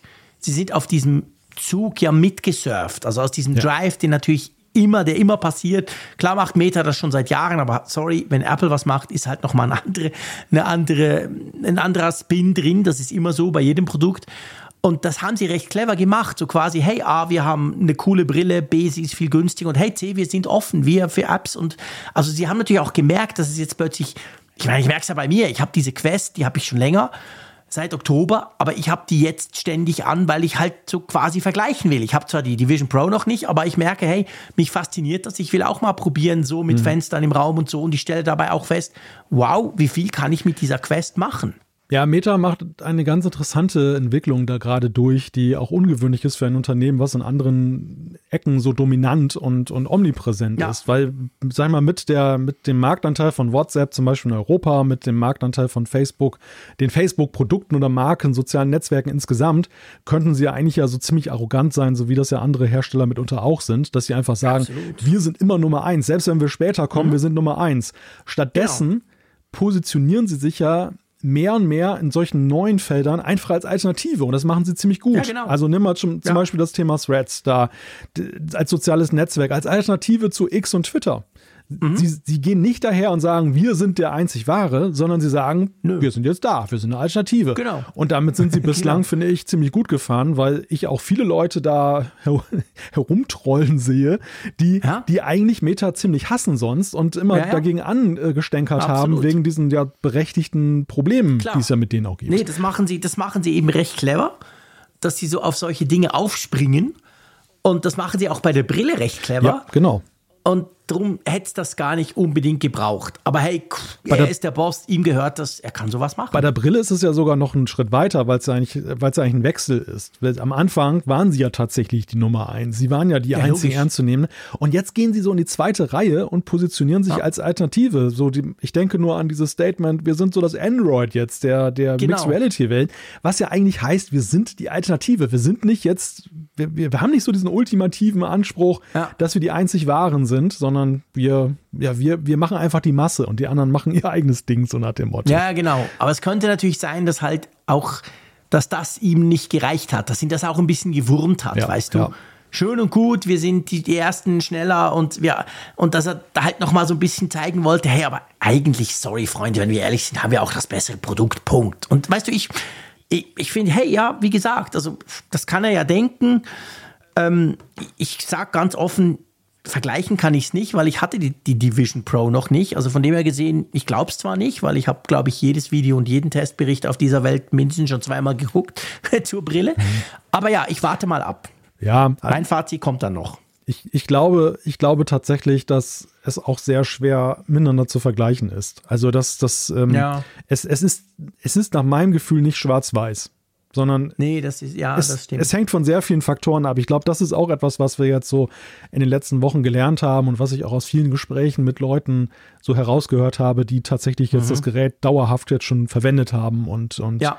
da Learnings äh, dann auch gewonnen haben daraus. Mhm. Also es ist jetzt nicht so, dass du jetzt die Vision Pro aufsetzt und sagst, hey, gib mir mal den Presslufthammer her, ich mach die Quest 3 ja. jetzt mal in platt. Das, so ja. so, funkt, nee, das so funktioniert es nicht. So hätte Apple es gerne, aber ich glaube, so funktioniert es tatsächlich nicht. Und dieses Selbstbewusstsein darf Meta da haben und ich glaube, dieses Selbstbewusstsein darf auch jeder haben, der die Quest 3 besitzt. Also ich, ich habe sie ja auch und ich bin auch nach wie vor, ich mag sie gerne. Ich, es ist nicht so. Ich auch. Es ist nicht so, dass ich jetzt nach diesen beiden 30 Minuten sofort gesagt habe und hier weinend sitze sozusagen und, und nicht, mehr, ja. nicht mehr abwarten kann, so, sofort sage, los rüber in, nach, in die Staaten, ich kaufe eine. Nein, nee, die, die Quest ist unglaublich gut, ja. die Quest 3. Also ich hatte ja die Zweier schon, habe mir dann die Dreier gekauft und ich sag's ganz offen, ich habe es auch schon gesagt, glaube ich, ich war wirklich blown away. Ich ja. dachte, wow, fuck, krass, was die kann, wie viel, viel besser die geworden ist. Klar, es waren auch einige Jahre dazwischen, muss man fairerweise auch sagen. Ich bin damit mega happy. Klar will ich eine Vision Pro ausprobieren, keine Frage aber man kann eben schon sehr viel damit machen und damit kommen wir eigentlich zum Abschluss unseres Vision Pro Überblicks und bleiben gleich bei Meta und der Meta Quest 3. Jetzt kann man sogar noch mehr machen. Ja, was lange währt, wird endlich gut, muss man sagen. Ich konnte es ja nicht abwarten und habe ja, glaube ich, letzte Woche schon hier rumgetönt, dass es ja diese tolle mhm. Möglichkeit gibt, dass du Spatial Videos auf der Quest 3 oder auch mehreren Quest-Geräten dann eben da dir angucken kannst zeitweise dachte ich, hätte den Mund zu voll genommen, weil ja. zu viele Vorschusslorbeeren. Denn erstens kam diese V62 der Firmware nicht. Die ließ ewig auf sich warten. Dann habe ich dann tatsächlich auf verschlungenen Wegen so einen Public Test Channel gefunden, wo man sich die. Testversionen mhm. laden kann. Und ähm, hab die dann aufs Gerät gekriegt und trotzdem, es lief nicht, weil in der Meta Quest App auf iOS, wo du dann das Spatial Video hochlädst, gab es schlichtweg keinen Upload-Button. Man konnte es einfach nicht hochladen. Und ich dachte, und ich war wirklich schier verzweifelt und dachte, was für eine Peinlichkeit. Das hast du so Meta gelobt letzte Woche und dann so ein, ja. so ein Fiasko. Jetzt ist aber alles gut. Heute tatsächlich kam auch das Update jetzt für die Meta Quest App mit dem Upload-Button. Dann kam nochmal ein 10 Megabyte Update der Firmware. Und jetzt habe ich die ersten Spatial-Videos vom iPhone, die ich mit dem iPhone 15 Pro Max aufgenommen habe, auf der Quest 3 mir heute angesehen. Und ich kann dir sagen, es sieht ziemlich geil aus. Ehrlich? Ja. Ich muss meine Quest noch aktualisieren. Also die, die, die App wurde aktualisiert. Die Quest hat irgendwie vorgestern ein Update gezogen, aber quasi beim Runterfahren. Sie, man kann ja einstellen, dass sie beim Runterfahren macht sie das. Und ich habe sie vor drei Tagen oder so, habe ich sie runtergefahren. Da hieß es, hey, Moment, leg sie mal zur Seite, ich mache noch ein Update. Habe sie seit da aber nicht mehr gestartet. Ich muss gucken, hoffentlich ist es bei mir jetzt auch drauf weil ich will, das, das nimmt mich extrem wunder. Ich kann mir das ganz ehrlich überhaupt nicht vorstellen. Ich habe inzwischen auch ein paar Special-Videos gedreht mit dem iPhone. Mhm. Ja, halt langweilig, weil man sieht ja, halt nichts. Eben, genau. Und ich bin super, super interessiert, wie das jetzt aussieht. Wie, wie muss ich mir das vorstellen? Erklär mir das mal. Ja, du musst es so vorstellen, dass diese Videos plastischer sind, dass sie okay. diese Räumlichkeit, ne, die du mhm. ja durch diese zwei Bilder, die, diese Halbbilder, die du zusammengefügt ja. werden hast, die, die kommt schon ganz gut rüber. Also du hast wirklich, ähm, okay. es ist der Unterschied. Es hängt natürlich auch vom, vom Videomotiv ab und in welcher Situation ja, klar, du es gefilmt muss hast. auch ein bisschen plastisch sein. Genau, also, es also muss Motiv quasi. Es, es, muss diese Dreidimensionalität natürlich auch bieten, ne? dass, dass du die, die ja. voll ausschöpfst. Und Eine Landschaft allein genügt da Nein, nicht. also du wirst feststellen, es gibt Dinge, die eignen sich besser und es gibt Dinge, mhm. ich bin da selber noch im Findeprozess herauszufinden, mhm. was denn da eigentlich jetzt ist. Ist auch ja für mich das erste Mal gewesen, dass ich meine ganzen Videos jetzt mal im Spatial-Modus da gesehen habe ja. wieder. Und äh, nein, aber ich bin ziemlich davon angetan, weil es wirklich, es gibt den, den Videos eine Tiefe und gerade so, mhm. ja, dieser Aha-Effekt, den es auch bei der Vision Pro gab, dass du ja. Momente ein ganzes Stück weit wieder lebendig werden lassen kannst. Das funktioniert ziemlich gut. Es ist ein bisschen klein. Ich fand, das Fenster ist. Okay. Ich, damals bei der Vision Pro in der Demo hatte ich den Eindruck, war ich viel mehr drin im Geschehen. Es war viel größer. Ja. Ich habe jetzt noch nicht herausgefunden, wie man bei der Quest 3 das, ob man das überhaupt größer machen kann oder ob das nur diese mhm. Größe haben kann. Aber es ist natürlich extrem cool, weil du kannst es ja. jetzt halt nutzen und es, das ist mega clever von Meta. Das ja. muss man einfach mal sagen. Das ist unglaublich schlau. Die wissen, hey, Apple hat schon Millionen von diesen iPhones verkauft, die das können. Apple wird mit dieser Brille, das wird einen riesen Hype geben, auch um die Funktion selber. Und hey, und jetzt integrieren sie das. Das finde ich, also ich finde, abgesehen, ich freue mich persönlich natürlich, weil ich so eine Brille habe, aber ich finde das einfach einfach auch mega, mega clever von ihnen, dass sie das, dass sie das unterstützen. Und wir können es ja hier in Europa auch gar nicht momentan vergleichen, wie es dann auf der Vision Pro aussehen nee, würde. Natürlich nicht. Also das wäre genau. das wär nochmal die spannende Frage, weil das, das sind ja auch iPhone-Aufnahmen, es sind jetzt ja keine mit der Vision Pro aufgenommene mhm. Spatial-Videos, wo Klar, von denen, denen genau. ich unterstelle, dass sie vielleicht nochmal qualitativ nochmal besser sind, weil die Meinst einfach. Du? Ja, weiß ich nicht, keine Ahnung. Ich, ich meine, beim, beim iPhone ist es ja ein Stück weit so ein Workaround mit den beiden Kameras ja. und so. Ja. Während bei der Vision Pro die ist ja von vornherein so gebaut worden, dass sie eigentlich mhm. Idealbedingungen ja, beim Filmen hat. Ich würde jetzt mal unterstellen, und das ist aber eine spannende Frage, die mir noch keiner beantworten konnte, ob diese Vision Pro aufgenommenen Videos tatsächlich besser sind als die iPhone-Videos. Sehr interessant mal zu gucken. Das ja. müsste eigentlich mal einer ausprobieren, genau. Ja. Mit dem iPhone was filmen, das genau gleiche mit der Vision Pro filmen und dann mal ein bisschen zeigen, wie es aussieht. Hat bestimmt schon jemand gemacht. Vermutlich ja. Kollegen von Heise sind da schon dran. Ich, ja, wahrscheinlich. Ich bin da nicht en Detail des drin, was sie da alles mhm. veranstaltet haben. Aber ähm, das wäre spannend, genau. Das ist auf jeden Fall ein ganz wichtiger Punkt, Aber der mir so unter den Nägeln brennt. Weiß man eigentlich, was die Kameras, also ich meine jetzt die Kameras nach außen, was die für eine Auflösung haben bei der Vision Pro? Das ist eine das gute Frage. Habe ich nirgends gelesen. Das ist eine gute Frage. Gell? Ja. Ja, ist eine sehr berechtigte Frage, weil momentan. Also es wäre nicht untypisch, dass Apple das gar nicht bekannt gibt. Absolut. Ja, gut, du, du, wirst es, du wirst es vielleicht merken, wenn es irgendjemand mal gelingt, diese Videos runterzuladen und du dann die, die Auflösung auseinander nimmst. Weil bei, ja. beim iPhone ist es ja gegenwärtig so, dass du ja nur 1080 machen kannst. Du kannst ja, genau. ja, du kannst ja nicht 4K. Nee, ähm, Full HD, genau. Was, was aber, glaube ich, auch daran liegt, dass äh, aktuell ja die Ultra-Weitwinkel-Kamera noch auf 12 Megapixel ist und ja. die Weitwinkel auf 48. Das könnte sich sehr wahrscheinlich ändern, wenn jetzt im Herbst sich bewahrheitet, dass eben die Ultra-Weitwinkel auch auf 48 Megapixel genau. geht. Ja, genau. So, so wie beim Cinematic-Mode, du erinnerst dich, da war es ja auch so. Den gab es ja, erst auch nur genau. 1080. Was ja dann. Und dann in 4K beim nächsten Gerät. Was ja, ja da ein Witz war, ne? Da war es ja so, das 4K-Zeitalter war längst angebrochen und du konntest. Ja, das war total doof. Du konntest es erst nur 1080 machen, war kaum verwendbar. Nee, nee, definitiv. Aber ja, da ist natürlich Apple tatsächlich im Moment einfach hardware-technisch quasi eingeschränkt. Gut. Schließen wir das Kapitel Vision Pro für eine Woche. ja. Ich bin sicher, wir haben nächste Woche wieder Neues zu berichten. Ja, glaube ich auch. Und lass uns zur Umfrage der Woche kommen. Genau, mit einem vergleichsweise eindeutigen Ergebnis. Äh, Boah, ja, wie konnten wir sowas fragen?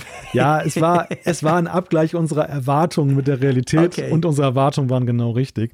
Also, wir hatten ja letzte Woche darüber berichtet, dass es ja eine große Zögerlichkeit gibt, eine zunehmende Zögerlichkeit, neueste iOS-Releases auf die Geräte zu laden. Und wir haben die Frage dann an euch auch weitergeben, wie sieht das bei euch aus? Wir haben, glaube ich, das kann man sagen, erwartet, dass es eben anders ist, dass also hier eine hohe Adaptionsrate erwartet, ist. klar. Und äh, ja, jetzt haben wir halt die Antwort auf die Frage von Wir wurden nicht enttäuscht. 2114 Teilnehmern. Genau, Entschuldigung.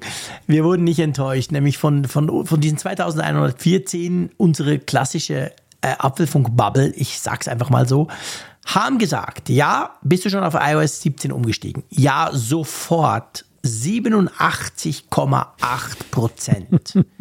ja, in den ersten drei Monaten 8,6 Prozent.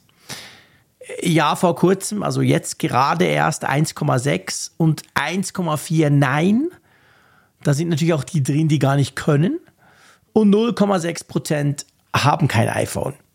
Tja, also was soll man dazu sagen? Das braucht, glaube ich, keiner, keine weitere Erklärung, oder? Nein, das ist relativ selbstredend. Also das Update-Verhalten beim Apfelfunk ist noch großartig. Habt ihr gut gemacht da draußen.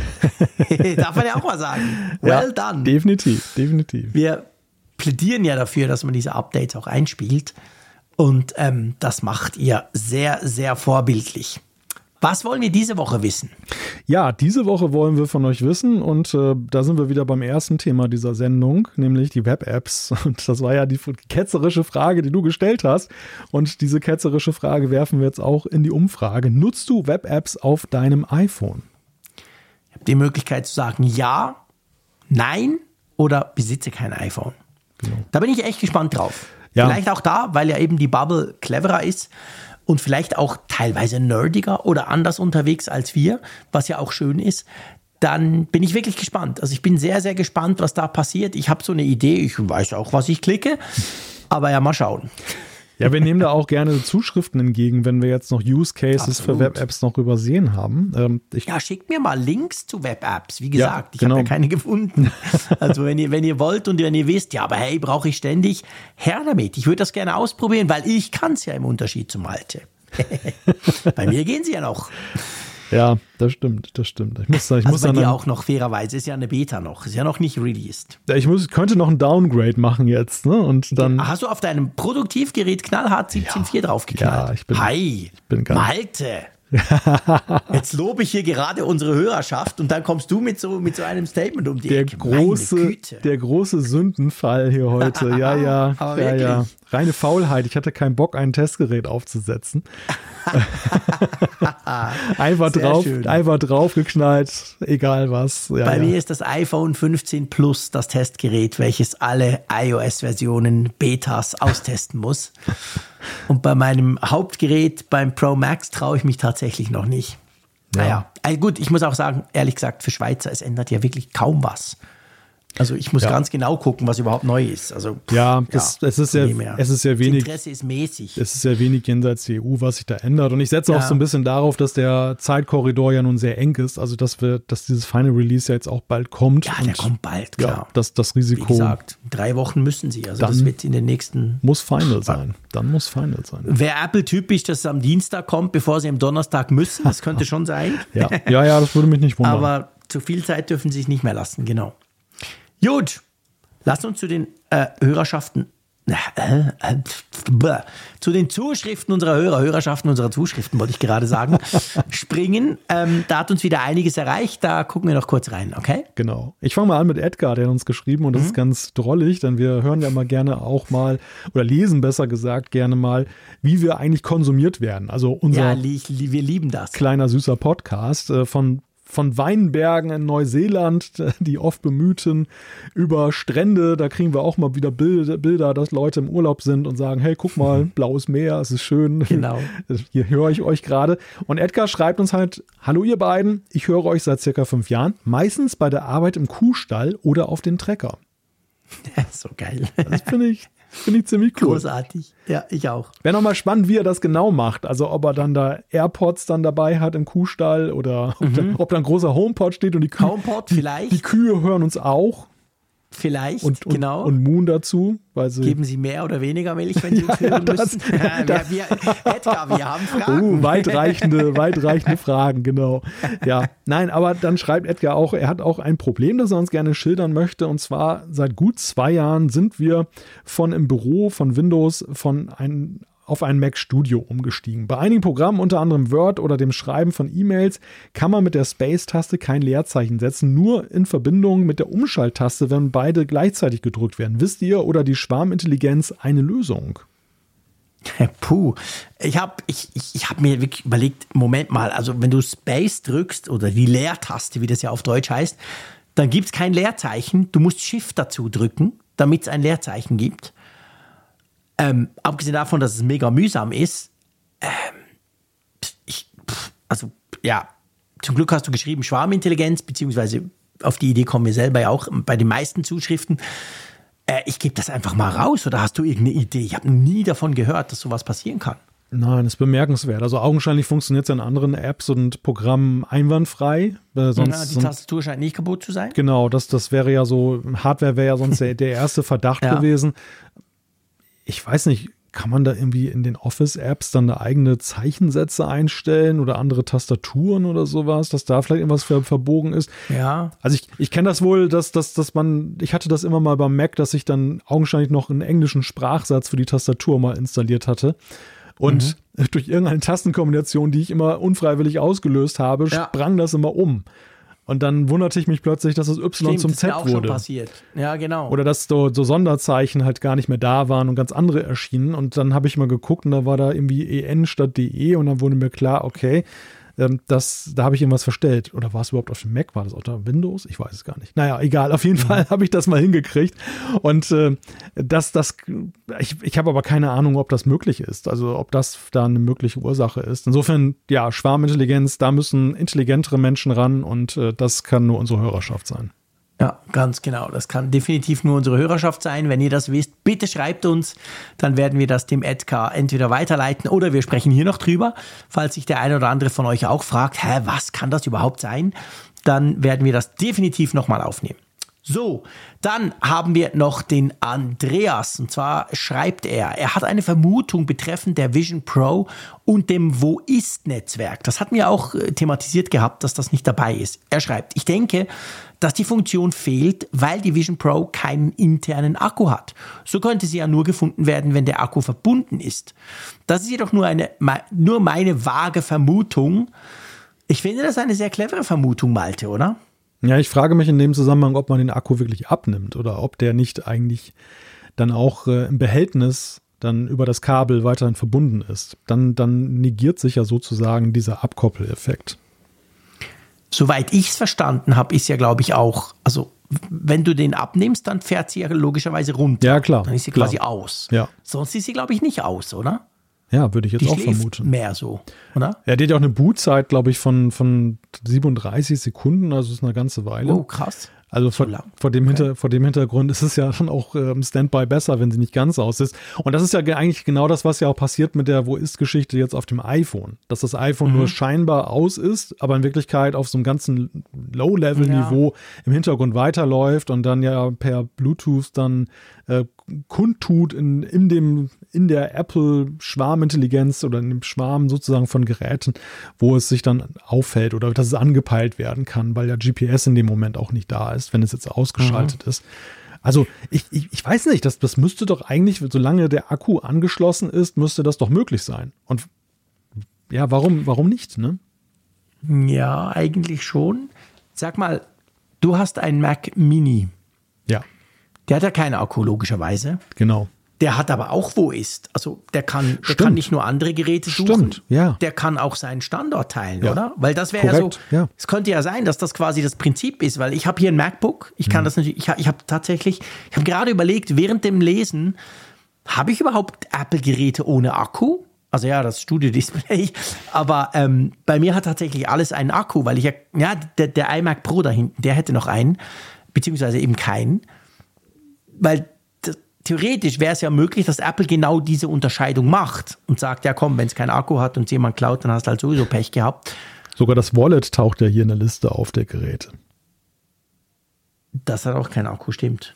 Ja. Ja, du hast recht. Und der Mac, und der Mac Mini, wie du richtig gesagt, und der Mac Studio auch. Also Apple, Ja, okay. es, es ist nicht ohne Präzedenzfall, Ja. dass Apple Nee. akkulose Geräte oder sto, st potenziell richtig stromlose Geräte. mir, Mhm. aber ja. ja, nee, ist ein Okay. gutes Argument. Ist ein sehr gutes Argument. Also das, Ich konnte das, das zum Glück jetzt gerade testen. das spricht ja eigentlich sehr dafür, dass, dass, dass es unerklärlich ist. Ja. Eigentlich schon. Ja, es bleibt ein Rätsel, aber es ist auf jeden Fall ein spannender Impuls, der von Andreas kam mit der Frage so, ja, weiß nicht, vielleicht ist es tatsächlich so, dass das Apple aber auch gedacht hat, weil es ein Akku, überhaupt ein Akkugerät ist, im Gegensatz zum Mac Mini, dass das eine zu hohe Erwartungshaltung hervorrufen könnte und dass die Leute dann Apple die Bude einrennen, wenn dann eben das Gerät nicht mehr auffindbar ist und halt zu viel Erklärungsbedarf ist, warum das jetzt nicht funktioniert. Keine Ahnung. Ja, ja, könnte auch sein. Tja, du, mein Lieber, angesichts der fortgeschrittenen Stunde würde Oha, ich vorschlagen, lass uns ähm, Apfelfunk 420 beenden. Wir kommen ja nächste Woche wieder. So viel ist sicher. Bis dann passiert wieder einiges. Mal gucken, wie viele Updates schon wieder gab, bei welchen Geräten. Oh ja. Das ist auch immer spannend im Moment. Und ähm, ja, vielleicht kam noch der ein oder andere Großkonzern um die Ecke bezüglich dem DMA. Also es gibt definitiv genug Themen, die uns interessieren. Es könnten, by the way, lieber Malte, auch mal langsam Gerüchte aufkommen zu den neuen iPads. Weil so ein Frühlingsevent, so weit ist es ja nicht mehr weg, oder? Ich habe heute Abend die ersten Schlagzeilen gesehen, dass jetzt Ah, einige ehrlich? schon rumspekulieren. Also Ach komm, spannend. gar nicht mal konkret, aber dass die jetzt Aha. anfangen zu sagen, da, das naht doch jetzt. Ne? Also Ja, ja, genau, eben genau. Mir ist es jetzt gerade so, dachte ich so, hä, Moment mal, Ja. da, da, da, da ist doch was. Wir gehen alle davon aus, da gibt es doch noch was. ja, wer weiß. Gut, das diskutieren wir nicht heute, aber nächste Woche. Drum, wenn ihr Lust habt, schaltet wieder ein. Vielen herzlichen Dank für euer Durchhalten, aber vor allem auch für eure Treue und eure Zuschriften, die uns immer wirklich sehr, sehr freuen. Ich freue mich, mit dir, lieber Malte, wieder diskutieren zu können. Macht's gut. Bis bald. Und Ja. tschüss aus Bern. Danke dir auch, lieber Jean-Claude. Und natürlich danke an unseren Sponsor NordVPN. Falls ihr das Angebot nutzen wollt, nordvpn.com slash Apfelfunk. Dort findet ihr alle Infos dazu. Ja, und äh, wenn ihr nächste Woche wieder zwei hören wollt, die jetzt endlich wieder alle Tasten im Schrank haben, dank Tech Tobi, dann schalt, schaltet wieder ein. Tschüss von der Nordsee.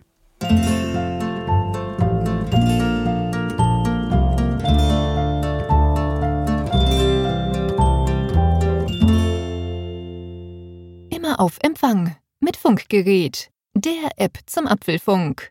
Lade dir jetzt Funkgerät für iOS und Android kostenlos im App Store und bei Google Play.